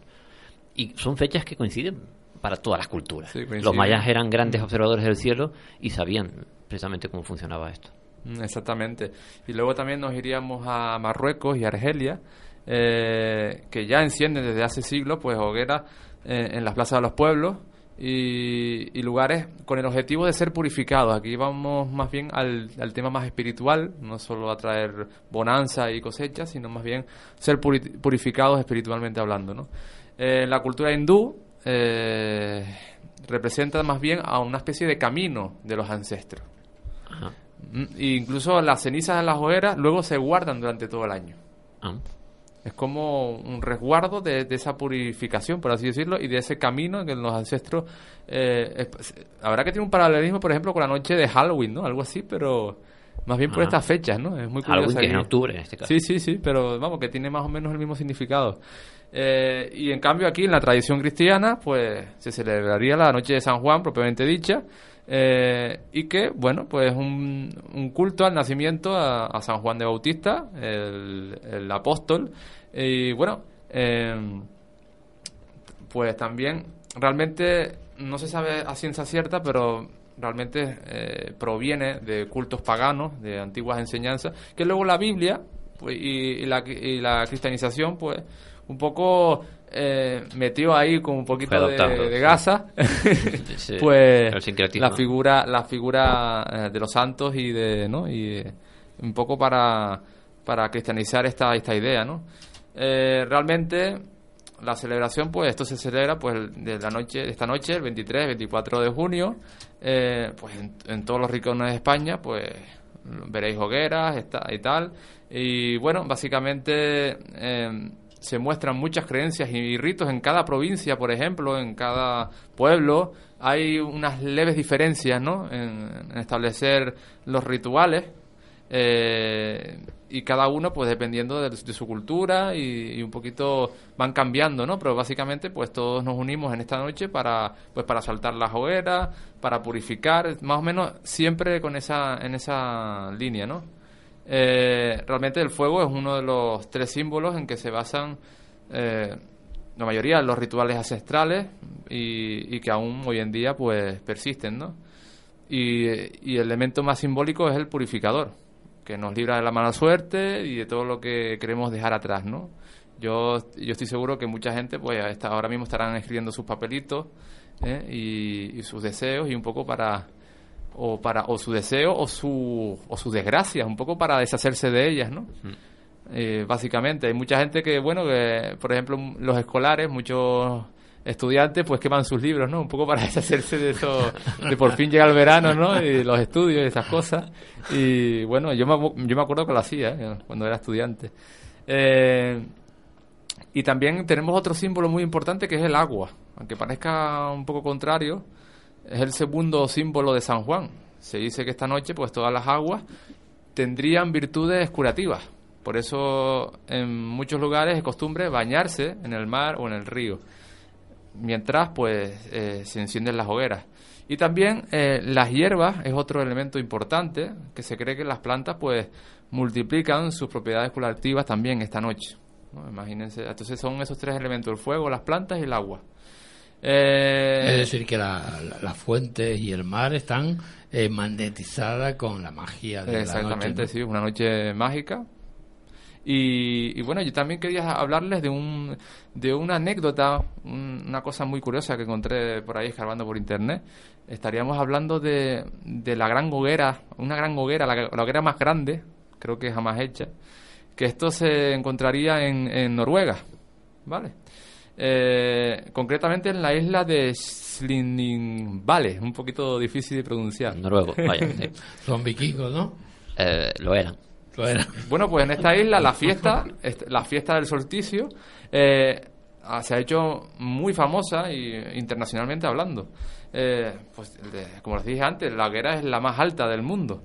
Eh, en el año 2010, por ejemplo, se lograron alcanzar más de 40 metros de altura. Madre mía, por Dios. Imagínense. 40 metros. Y es que, es que es tan curioso Y- que... y después la saltan. Me parece que... no sé si con helicóptero a lo mejor, lo pasa- o con los drones, ahora pasan los drones. Eh, pues lo más curioso es que los vecinos, por ejemplo, acu- acumulan madera durante todo el año. Meses y meses acumulando mane- Vamos, madera es como para el llegar a esa carnaval aquí, altura. más o menos. Eh, claro, eh, eh, para ellos es una noche muy, muy importante. Eh, y entonces, ¿por qué se debe esto? ¿Por qué le daban tanta importancia a este pueblo a, esta noche? Pues por lo visto hubo un, hubo un, suceso muy trágico, ¿no? Eh, en 1904, a principios del siglo XX, eh, ocurrió que la ciudad entera fue devastada, devastada por las llamas. Eh, realmente no se sabe cuál fue el motivo, pero vamos, que fue un un incendio, brutal, que tuvieron que reconstruir la ciudad desde cero. Y fue tanto así que, bueno, fue reconstruida por unos arquitectos que dieron mucho la nota y ahora mismo es una ciudad muy bonita, con unos canales preciosos donde la gente suele hacer, pues, pues va en barca, en kayak y todo eso, hace deporte, se bañan y todo eso. O sea, es una ciudad muy, muy, muy bonita y que es recomendable también visitar como turista, porque, y más esta noche. Si esta noche, si podéis programar un viaje que coincida con esta fecha, pues sería fenomenal porque oh, sería una noche muy mágica, ¿no? Y encima con el paisaje tan bonito que tiene, que tienen que mirar las fotos. Esto es en Noruega, lo vuelvo a repetir para que los oyentes lo, lo, lo, clique- lo cliqueen por internet. Y bueno, y eso ha sido todo un poquito, ¿no? Es muy curioso que va a ser una tragedia que luego quede eso en la memoria colectiva, ¿no? Y al final, pues, es la hoguera más, más alta del mundo, ¿no? Sí, parece, parece realmente curioso. Pero el ser humano es así, a fin de cuentas. Sí, la verdad que sí, pero eh, antes de, de- de seguir me gustaría hacer una pequeña ráfaga musical para, para hacer, tomar un vaso de agua, por lo menos porque el, el calor nos está agobiando. Hace calor, sí. Sí, y nos está derritiendo y entonces pues para tomar un poco de, de energía de este agua que tenemos aquí para re- revitalizarnos un poquitito, ¿no? Sí. Bueno, entonces hacemos esa peque- pequeña ráfaga musical y enseguida estamos con ustedes.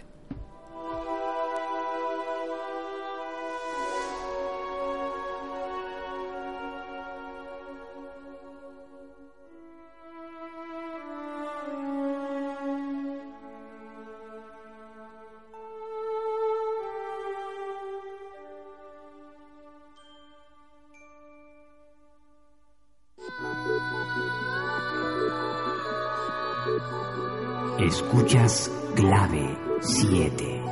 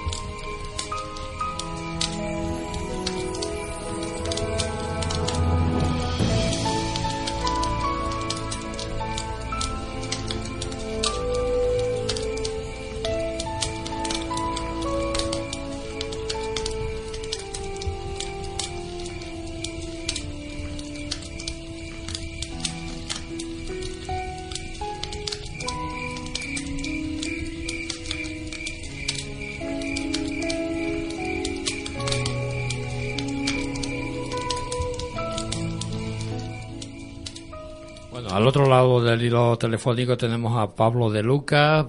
Buenas noches, Pablo. Hola, buenas noches, Ajul. Eh. Ajul, a ver, eh, me han dicho que te diga que eres el presidente de... Es que no me acuerdo No, yo. no, o sea, Vicepresidente del centro. del centro Ama- Amasig, ¿no? Sí, estudios y nacimiento de Canarias. sí. de Almacén de Es Canarias. un poquito difícil. Pero vamos a ver, pero sí, bueno, un poco difícil si no lo tienes apuntado. Y, y que me cojan de sorpresa, pues mira, pues menos todavía. Mira, eh, Pablo, ¿dónde estás metido?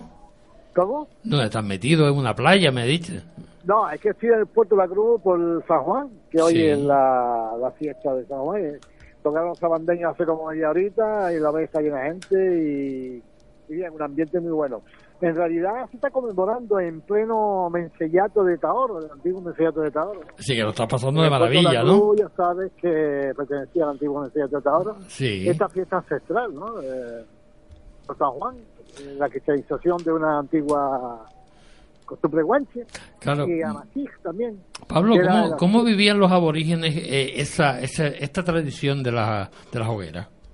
Bueno, de- hay, tenemos que basarnos en, la, en las fuentes documentales, ¿no? Eso está claro. Todos los historiadores, todos los que nos dedicamos a la investigación, tenemos que basarnos mm, de una forma fehaciente a, la- las fuentes, ¿no? Y ahí, mm, desde Espinosa, Abril Galindo y sobre todo Marín de Cuba, hablaba de forma especial de la adoración por parte de los guanches del sol, eso en primer lugar. Y aparte de eso también decía, o también se, se plasmaba en los, los documentos del final del siglo XV, principio, sobre todo del siglo, del siglo XVI, eh, la- el culto que hacían al fuego, ¿no? Justamente el fuego, el sol, en un día en el que eh, se comprueba, o los guanches lógicamente comprobaban, que era el día más largo del año, ¿no? Por lo tanto, era la máxima, digamos, extensión de la luz diurna Sí. y querían como prolongar esa ese resplandor de la luz a través del fuego. En realidad, el fuego es la representación del sol en la tierra. O sea, a través de las hogueras, fogaderas, no solamente entre el pueblo guanche, sino también en el pueblo del norte de África y en todos los pueblos primitivos, pero en el norte de África, concretamente en casi todas las tribus y marcijes, ¿no? Eh, practican lo que se llama el ashur, o la shura, ¿no? Sí. Que aquí se traduce por el ashur del mahek, o el hacho, o la antorcha, vamos a llamarlo así para que nos entiendan los oyentes, del Mm. sol. Ajá. A lo que es lo mismo, la fogalera. La fogalera es en el día más largo del año, día más largo del año, máxima luz diurna, y como que no querían que se terminara ese alumbramiento que es lo que alumbraba el día y como un culto, como una especie de acción de gracias al sol por dar la luz y por dar el día más largo del año. Ese es el, el motivo principal de- desde el punto de vista antropológico. ¿no? Ajá. Y el tema de, del, del bañarse en el mar por, por San Juan era para revitalizarse. Sí, lo del baño, en lo del baño en el mar, que San Juan, que la víspera del día 24, ¿no? A las 7 de la mañana, que la llevaba el inol- inolvidable Chucho Lorta, que ya murió, y que lo tenga el seno de Majek. Pues evidentemente es una costumbre por el cual eh, el agua era un signo de fecundidad, ¿no? Por eso eh, bañaban a las cabras en el mar para la reproducción y para darle fertilidad. La misma historia se repite, por ejemplo, en la isla de Gran Canaria con la rama de Agaete, ¿no? Sí. Eh, los baños de mar, el golpear las aguas con ramas cogidos en el pinar de Tamadaba también era un rito por el cual se pedía lluvia y fecundidad y fertilidad, en fin, siempre toda una serie de factores, una serie de elementos que conducen a, a que la vida eh, no se apague, ¿no? a que siga la vida en, en- en las islas. ¿no? Claro. Date cuenta que era una población que venía del continente y tenía que adaptarse, se tuvo que adaptar a las nuevas condiciones de las islas sin tener pues eh, los elementos que tenía en el continente. ¿no? Por tanto, eh, estos ritos de fecundidad se hacían siempre con el agua, ¿no? Y por eso en San Juan eh, se bañan las cabras. Aparte de las de las costumbres que todos conocen, de los tres papelitos de las novias que ponen en el agua, Sí. con los nombres de los tres amados. Y hay una costumbre tuareg muy muy curiosa que es también eh, poner el nombre de, del recién nacido, los tres nombres en tres palos, y entonces al sacar el palo más largo ese sería el nombre que tiene el chico que ha nacido. Son, son costumbres que nacen de, del continente también. ¿no? Claro. Mm, Pierre Clavijo sur- eh, subraya que em, en La Palma, los que se dedicaban a la ganadería tomaban agua sulfúreas de las charcas verdes del sur de la isla. Dice que, bueno, según decía, apuntaba Hernández González en su juicio, ¿no? Sí. Pero es, ¿eso para qué era? Eh, pa- para lo mismo, ¿no? Bueno, la, la, agricultura en la isla de La Palma, te refieres a la agricultura, ¿no? Sí, sí. Eh, no ha estado muy, muy documentada porque hasta la fase cerámica 3, que es una de las, de las cuatro fases en las que se desenvolvió la isla de La Palma, hay que, hay que decir a nuestros oyentes que la isla de La Palma es la que más, eh, diríamos, antigüedad tiene en cuanto a cerámica. Estamos hablando del- de, de mediados del siglo, del, del primer milenio antes de Cristo, del 400, 300 antes de Cristo, ¿no? Hubo cuatro fases, pues bien, hacia el tercer, hacia la fase tercera cerámica, la agricultura desapareció por motivos naturales, por catástrofes naturales, ¿no? ¿Eh? Eh, por ejemplo, una de las catástrofes o de los mm, fenómenos naturales era la absorción en tierras embebidas por el agua que impedía la agricultura. Otra fue el montanismo, en la zona de Tacán de Tijuya, que es la zona, diríamos, de la costa occidental de La Palma, que unas erupciones eh, prendieron fuego o quemaron una zona muy habitada de la isla de La Palma, que era Tacán, de la montaña de Tacán, que seguramente lo habrás oído hablar, que significa precisamente el Tamasí, el incendio. Por lo tanto, la agricultura se fue desechando porque era inviable de llevar y después se dedicaron totalmente a la, a la ganadería, ¿no? A la ganadería y a la recolección silvestre, ¿no? Sí. O sea, los frutos de los de la de, fin, de lo, lo que daba el campo, ¿no? Lo que daba la- los bosques de laurisilva, etcétera, ¿no? Por lo tanto, ahí tenemos un ejemplo, pero sin embargo, un ejemplo de, lo- de lo que es la subsistencia de La Palma. Pero sin embargo, la divinidad de la isla de La Palma es una divinidad agrícola, que es Abora. Abora era un- la divinidad de la isla de La Palma y curiosamente su traducción al tamasí está ligado a una divinidad agrícola, por lo tanto los palmeros sí tuvieron que conocer la agricultura, ¿no? Claro. Eh, tú te fuiste entonces a ver la fogalera, ¿no? ¿Perdón? Tú, tú te fuiste a ver la fogalera ahí en el Puerto de la Cruz, ¿no? Sí, sí. Yo, yo, yo que te aconsejo, ya, no sé si te habrás bañado ya, pero o habrás cogido la sola, pero yo te aconsejo que no salte la, la hoguera. no, mira, con respecto, con respecto, ahora mismo te, te- te doy una imagen eh, para que nuestros oyentes tengan una idea. Ahora mismo hay eh, cientos de cientos de miles de personas en la playa. Sí. Hay mm, cada X metros hay una, un- una especie de olla, ponen alrededor unas velas y ponen en el centro una fogalera, ¿no? Ajá. Entonces la gente se baña, la gente danza y en realidad de una forma, diríamos, subconsciente está llevando a cabo, manio- o sea, una serie de ceremonias rituales ancestrales. Ajá. Por ejemplo, eh, los, guanches y en también en la gente del continente, la forma de dar la vuelta a la hoguera es hacia la derecha, ¿no? Y hace 100 años, eh, 150 años, eh, acostumbraban en el norte y en el sur de la isla, sobre todo en el sur de la isla, acompañar la hoguera de plantas aromáticas como el tomillo, como el romero, para darle una, un ambiente, diríamos, tradicional y de una forma agradable. ¿no? Y también el famoso salto, ¿no? El salto a la hoguera es una de las costumbres por el cual eh, se rinde tributo a, o se, se superan pruebas, ¿no? Es una, una prueba, digamos, de, de, de empezar el año con buenas vibraciones, ¿no? El hecho de saltar a la hoguera sin quemarse es una costumbre que se practica en el continente con una frase muy famosa que es "Tuk sal, tuk tini mal". Salto esta, saltaré la del año que viene. También hay frases importantes en el continente que dicen así los amasijos de deberes, ¿no?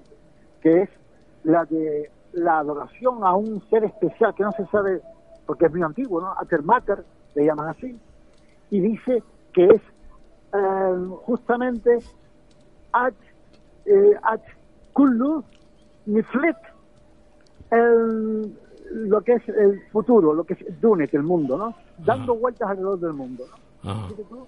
Como, eh, como, como tenían la visión cosmogónica del Sol y que sabían que estaba en el cielo y que el mundo daba vueltas ¿no? alrededor del Sol. Fíjate tú, El dar vueltas hacia la derecha con respecto a la hoguera, nunca hacia la izquierda, sino hacia la derecha. Esto es importante, ¿no? O sea, eso simboliza- sim- Antropológico bastante interesante. Simboliza básicamente la rotación de la Tierra en torno al Sol.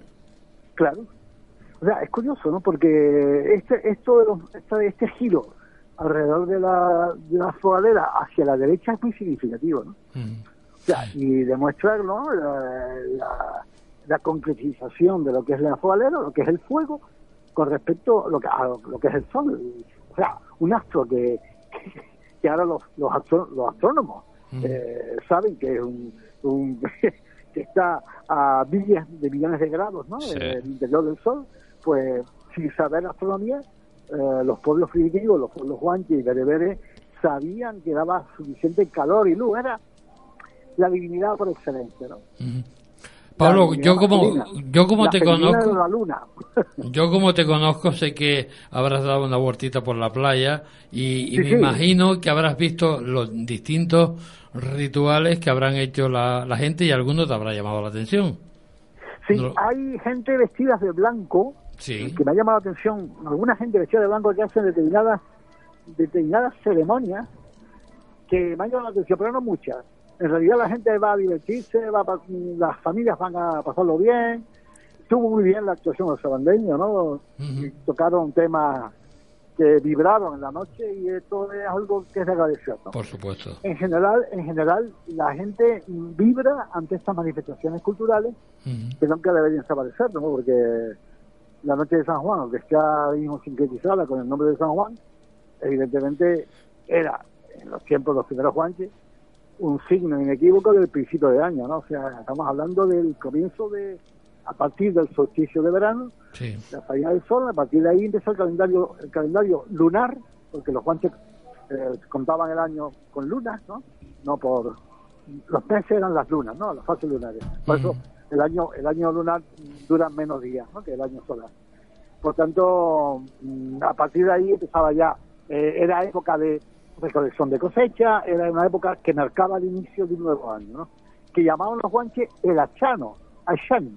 En nuestro, en nuestro último libro que hemos publicado, el Diccionario Abreviado Antiguo Canario, está la traducción de achan o achano, que significa lo que está por acontecer. Fíjate bien la traducción de achan, de achano, no lo que ha transcurrido, Sí. sino lo que está por venir. Ajá. Eh, eso es un detalle bastante curioso, Curioso, en cuanto a la curioso. traducción de Ayano, ¿no? o sea, lo pasado, pasado está.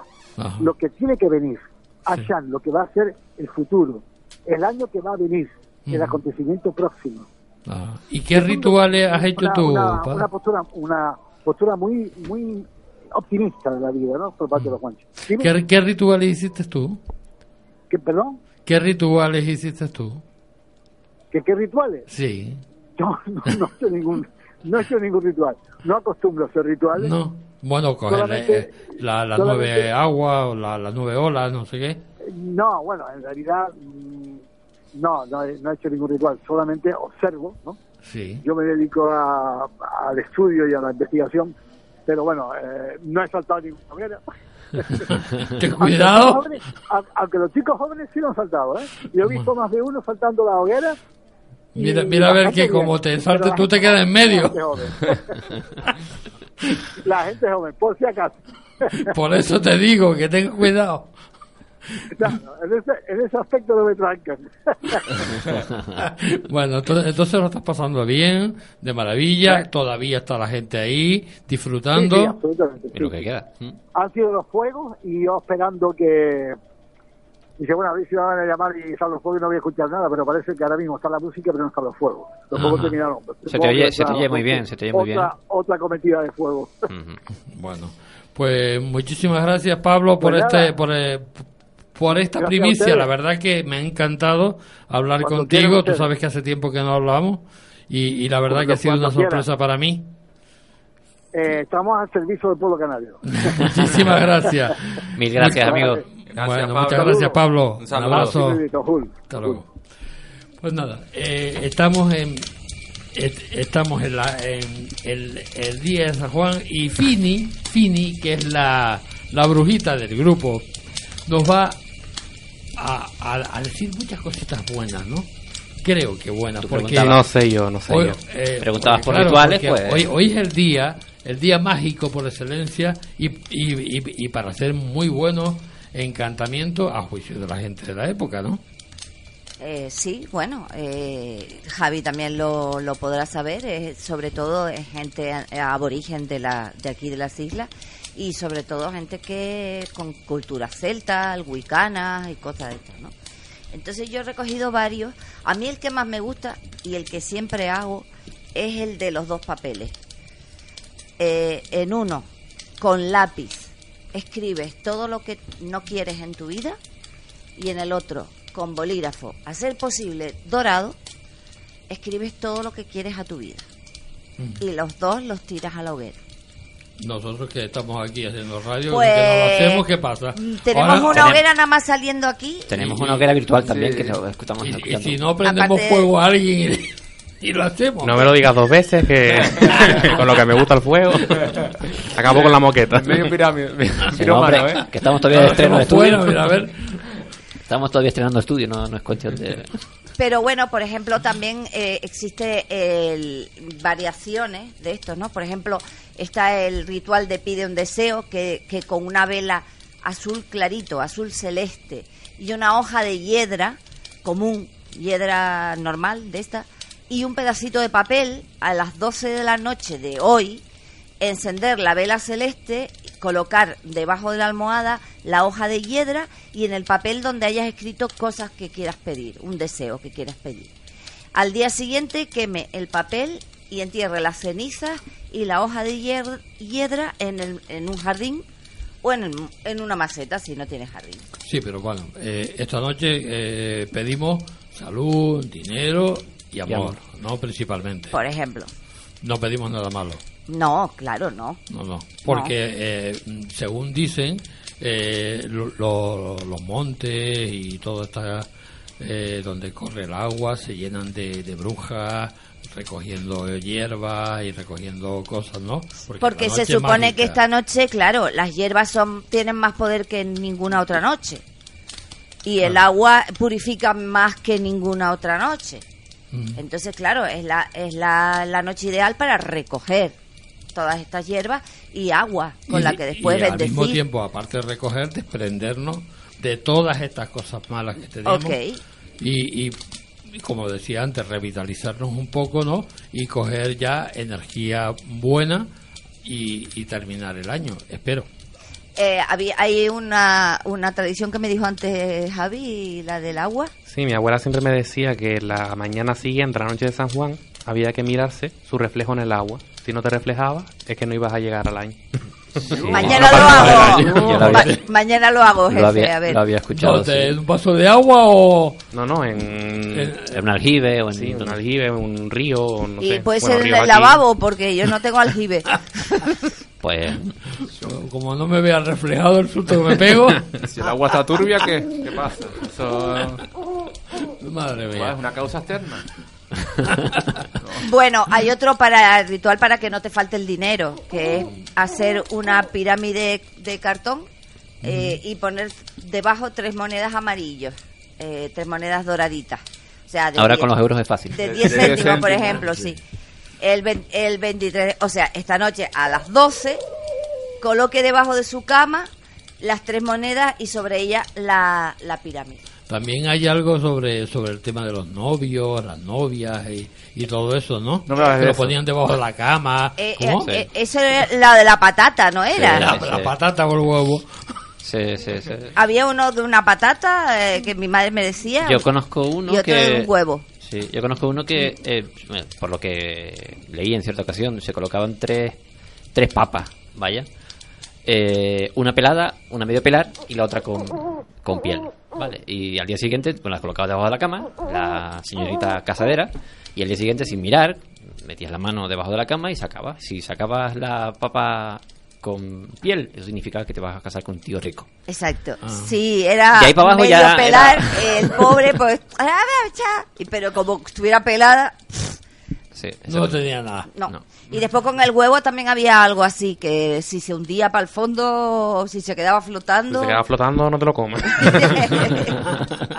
Es Luego, también te dice que sepas si tendrás éxito eh, eh, en el año y te dice que pongas un recipiente con agua y que a las 12 de la noche lo pongas al cielo, en la ventana, y si se reflejan siete estrellas al menos, tendrás éxito. Pues aquí un poquito complicado Yo- con la calima que hace. Yo tengo curiosidad, yo tengo curiosidad, Fini, por saber qué rituales vas a hacer tú. Yo voy a hacer el de los dos papeles, siempre nada lo más, hago. Nada más. No, Siempre no lo vas hago. a cogerla sola, no te vas a bañar mañana.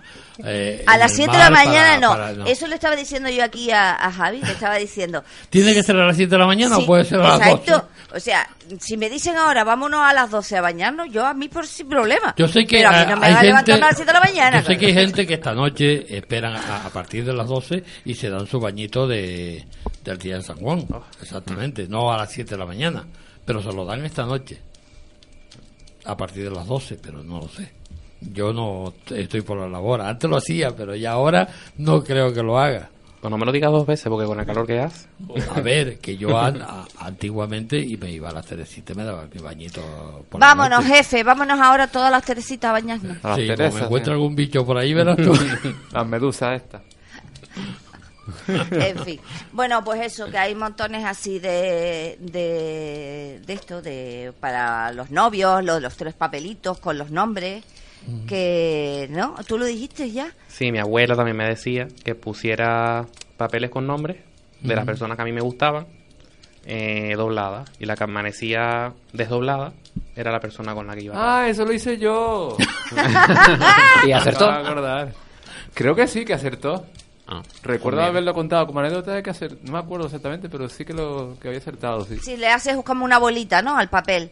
Y así lo, lo con- dobla simplemente en tres. Ah, ok. Y el que se vaya que- abriendo y lo metes que debajo de la cama. No, al sereno. Ah, o sea, vale, la ventanita, por ejemplo. ¿Y si se vuela alguno?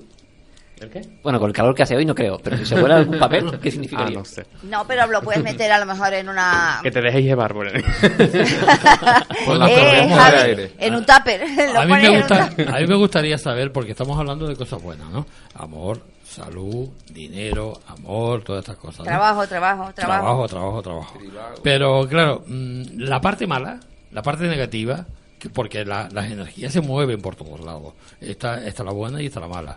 Eh, eh, esta noche la utilizan también la gente, la- la- las brujas. Las brujas. ¿Qué rituales hacen las brujas para, para eh, ellas tener terminar el año con con siendo más brujas, más con más poder? No, lo que te dije antes. O sea, esta es la noche de recoger todas las hierbas. Esta noche se recoge la artemisa, se recoge la, la ruda, se de- recoge la otra, la... mm, Salia. Sí, salvia y aparte la... Artemis. Artemisa, Esa ya la dije, ya la dije, eh, la salvia, la ruda y me falta una que no me acuerdo. Que lleva- Romero. No, no. Si tú ves Harry Potter, seguro que sale ahí. Mandrágora. Esa, Mandrágora. mandrágora. Mandrágora. Mandrágora. Esas hierbas se cogen esta noche, porque esta noche son cuando son más potentes. Y después ya con eso, pues cada una hace su historia. La ruda es, por ejemplo, para las limpiezas. ¿Esta noche es propicia para hacer un aquelarre en el monte o alguna cosa de esta? Con la prohibición de las hogueras, no creo. No, a ver, yo no sé, a lo No. mejor una linterna y dan vuelta. No lo sé. Por tradición, dices tú. Por tradición. Por tradición, eh, pero más que nada era re- el recoger las hierbas esta noche. Para tenerlas para todo el año. Es, es decir, que esta noche los montes están, eh, están llenos de gente. Pues probablemente sí. De gente Sí. esotérica. Sí, claro. Que no pueden encender hoguera. Que Hay que dejarlo claro. Que También, aparte de la gente que está en las playas, que están ahí con, con Pablo, que estaban ahí todos los cientos de miles de personas. Sí, algunos vestidos de blanco, decía él, que no sabía, no sabía Bueno, que diciendo. bueno, él estaría en el puerto, pero en, en la punta también es otro Eh, eh, sitio. en las gaviotas hacían también una macro super eh, quedada con hogueras y tal igual. Espero que no sea como yo pienso, pero En, la, en las Teresitas suelen haber también. No, creo que no. Bueno, no lo sé, no estoy enterado. Pero sé. creo que había un concierto y todo, según... Sí, sí, sí, este hombre es disjockey. Eh, y en las Teresitas suelen haber también hogueritas. la Teresita, eh, bueno, yo eh, en la punta que hemos ido ya otra vez, Rada Azul también, son sitios así donde donde hacen grandes hogueras, En, ¿no? en el Médano, Mm. creo también, también me dijeron que... En la punta sí, sí sé que hacen rituales porque hemos estado allí Pero ya lo, de las gaviotas Sí. se va a pasar como en los guanches, ¿no? Lo de la noche del error este. La noche del error, ¿qué error? Sí, eso lo comenté una vez Pablo de Luca, que decía que lo- los guanches tenían una noche al año en donde al azar escogían mujeres de noche sin ver absolutamente nada y... Sí, se, se lanzaban en... Se la no sé ahí. exactamente en qué... en qué lugar concreto de la isla lo, lo usaban. sin- evidentemente no debía haber luna, eh, tiene que ser completamente oscuro. Y se... Era una forma también de enriquecer la raza, de un modo u otro. Y mujeres y hombres solteros, pues se lanzaban y con quien cayese Al pues, dispendio y a la Sí, sí. orgía Lo, desenfrenada. lo ocurre es que esos niños que nacían luego eran eh, eran consagrados a una especie de, de culto y se convertían en, en adultos, en, en guerreros. Vaya, Ah, ah, pensé que se los cargaban directamente. no, no, no, no, no. Eso, eso- esos nacimientos tenían un motivo. Esa- esas concepciones tenían un motivo ritual. Ah. Aparte de, de todas estas cosas buenas, ¿cómo nos protegemos esta noche, precisamente, mágica, contra todas las energías negativas? Hombre, la, la pureza máxima es el fuego y el agua. El fuego y el Sí, agua. ¿qué, qué tendríamos que hacer? Aparte de saltar el fuego, cuidadito con lo demás. Sí, bueno, saltar el fuego yo nunca lo he saltado, ¿eh? Yo siempre he tenido dudas. eh, ¿Cuántas horas hay que, hay que Nueve. coger? Nueve. Porque hay, hay otros Pero que eso es, pa- eh, eso es para la fertilidad. Quien quiera ser fértil, que lo haga. Ah, es decir, que el agua no, no, no es para pureza, ¿no? El- el- la- coger las nueve olas es para la fertilidad. Ah, ¿y las once? Si tú te vas a bañar, normal es, es ya limpieza y pureza. Si, si son 11 horas, ya ten cuidado pues con constipado. o, o mellizo, vete. Sí. que no sé qué peor. No, es que yo lo digo porque, bueno, eh, esta noche ya, ha habido recomendaciones de que hay mareas vivas. Entonces. mm, hay- Mareas vivas. Hay corrientes Sí. enormes. Aunque también me dijeron que eh, precisamente esta noche nunca se debería hacer rituales eh, con luna negra. Pues no sé si ustedes estarán de acuerdo con ello. Con luna negra, o sea, nueva. con luna nueva. Con luna nueva. Eh, no, en principio la noche de San Juan mm, eh, eh, potencia el agua y potencia las hierbas por la, por la noche que es. La luz nunca dice noche de San Juan. Hombre, está claro que si es una noche de San Juan con luna llena, tendrá todavía más. mm, estará reforzada, a lo mejor. Pero Pero sí es cierto que. Eh, y eh, eso es más bien por, el- por el solsticio, sí. por el Pero- día más largo y la noche más corta. Corrígeme si me equivoco, el, eh, en, digamos en, el, en la creencia mágica, eh, incluso en las islas, eh, la luna siempre estaba eh, relacionada también con al- algún tipo de. con significancia de prosperidad. Mm, O por lo menos de- estaba también relacionada con el crecimiento. Bueno, yo, yo cono- eh, entre mis hermanas, por ejemplo, decía que cortarse el pelo con luna llena hacía que el, el pelo te creciera más rápido. Eh, Sí, pero eso también lo dice mi madre. entonces, Yo- yo creo, creo que esa, esa, esa relación entre la luna y, y la prosperidad. Con, con creciente. Con luna llena, no, con con creciente. creciente, vale, exactamente. Y si te la cortas, te cor- igual las plantas, las, Mm. podar las plantas con creciente. Porque si te lo haces con menguante, la, la planta hace guau y el pelo tiene lo mismo. Ajá. Yo tengo curiosidad. eh, eh, el equipo que está aquí en la mesa, ¿qué rituales ha hecho? No hoy, otros años. Yo el de los papeles lo hago siempre. Sí, lo hemos hecho cuando el- fuimos a la punta, también lo hicimos. Sí, Javi. ¿Tú has Yo hecho? lo de los papelitos de la chica, También, lo de no, reflejo. pero tú, a ver, exactamente. ¿Has saltado la hoguera? No, No, nunca. me, he lim- nunca. me he limpiado con ruda y luego he quemado la ruda en la hoguera. Ajá. ¿No te has bañado tampoco en el Sí. mar? Sí, también te has bañado Pero no he día cogido las nueve olas. Tú no quieres ser fértil. No, quieres ser fértil. ¿Pero lo has hecho por la noche o lo has hecho por el día? Por la noche. Por la noche. Hasta que me picó una medusa y salí del agua. Pero. ¿Tú, no Carlos? Yo he tenido experiencias con medusas, pero por otra índole. Eh, sí, yo también he hecho el, el típico ritual de los papelitos. Eh, sí, yo creo que eso es lo más natural que, que lo hace todo el Y mundo, sí, ¿no? quizás lo más sencillo, lo más lo que más se populariza, quizás. Claro, pero no, no has saltado la hoguera, Eh, no. no, has- no te has bañado en el No, mar. soy, soy muy poco aventurero en ese sentido, sí. Lo, lo debo Yo, sí he saltado la hoguera, pero cuando queda ya un rescoldito enano. La bracita, la bracita. Porque a mí me da un miedo horroroso. Yo es que... de- Depilación, fin. yo he saltado la hoguera, yo, he- Yo me, me acuerdo me de eso, bañado- primo. Yo, me acuerdo de eso. Y de tu madre, la pobre, eh, mirando en la ventana y diciendo, mi hijo, que se va a quemar todo. Y mira que la hoguera Hombre, era una cosa sí grande, he ¿eh? hecho, yo creo que todos lo hemos Yo hecho. en sentía cierta calor época. por todos lados, yo no saltaba. Eh, creo que todos lo hemos hecho en cierta época, subvencionar más de una hoguera. Cuando los niños tocaban por la puerta pidiendo... Ah, no, yo directamente iba a buscar palitos y cosas de estas para sentar al machango ese que se sienta allí. Sí, Claro. Y Charlie, Al San. Juanito contra... Yo he saltado. Yo sí he saltado. Ha hecho lo de los papelitos. Papelitos, saltado, he saltado, he bañado. ¿Te has bañado de noche también? Sí. Sí, que has hecho casi pra- prácticamente todos los rituales. Yo me acuerdo ¿Pero que... cogiste las nueve olas? Lo de la queimada no te lo. No, ¿La- no ¿Las te lo- contaste o tuviste que empezar de nuevo? No, yo no cogí ni una ola. Porque, porque fue en las ¿Tú cómo hacías? Miraba, miraba a- a- al cielo y decía que me purifique el agua. Eh, no, la verdad que no hacía con ese motivo, era el coloque que tenía. A ver si se me quitaba, porque si no. Vale. Me encanta. ¿Funcionó o no? o no? Eh, sí, funciona. O sea, Vale, eh, eh, lo de él no fue para purificarse, fue para aguantar Sí, fue para, para, para purificarse, pero de, de otra cosa. de la borrachera. Desintoxicarme del alcohol, mi madre. Me encanta, unos rituales fantásticos. Ay, señor.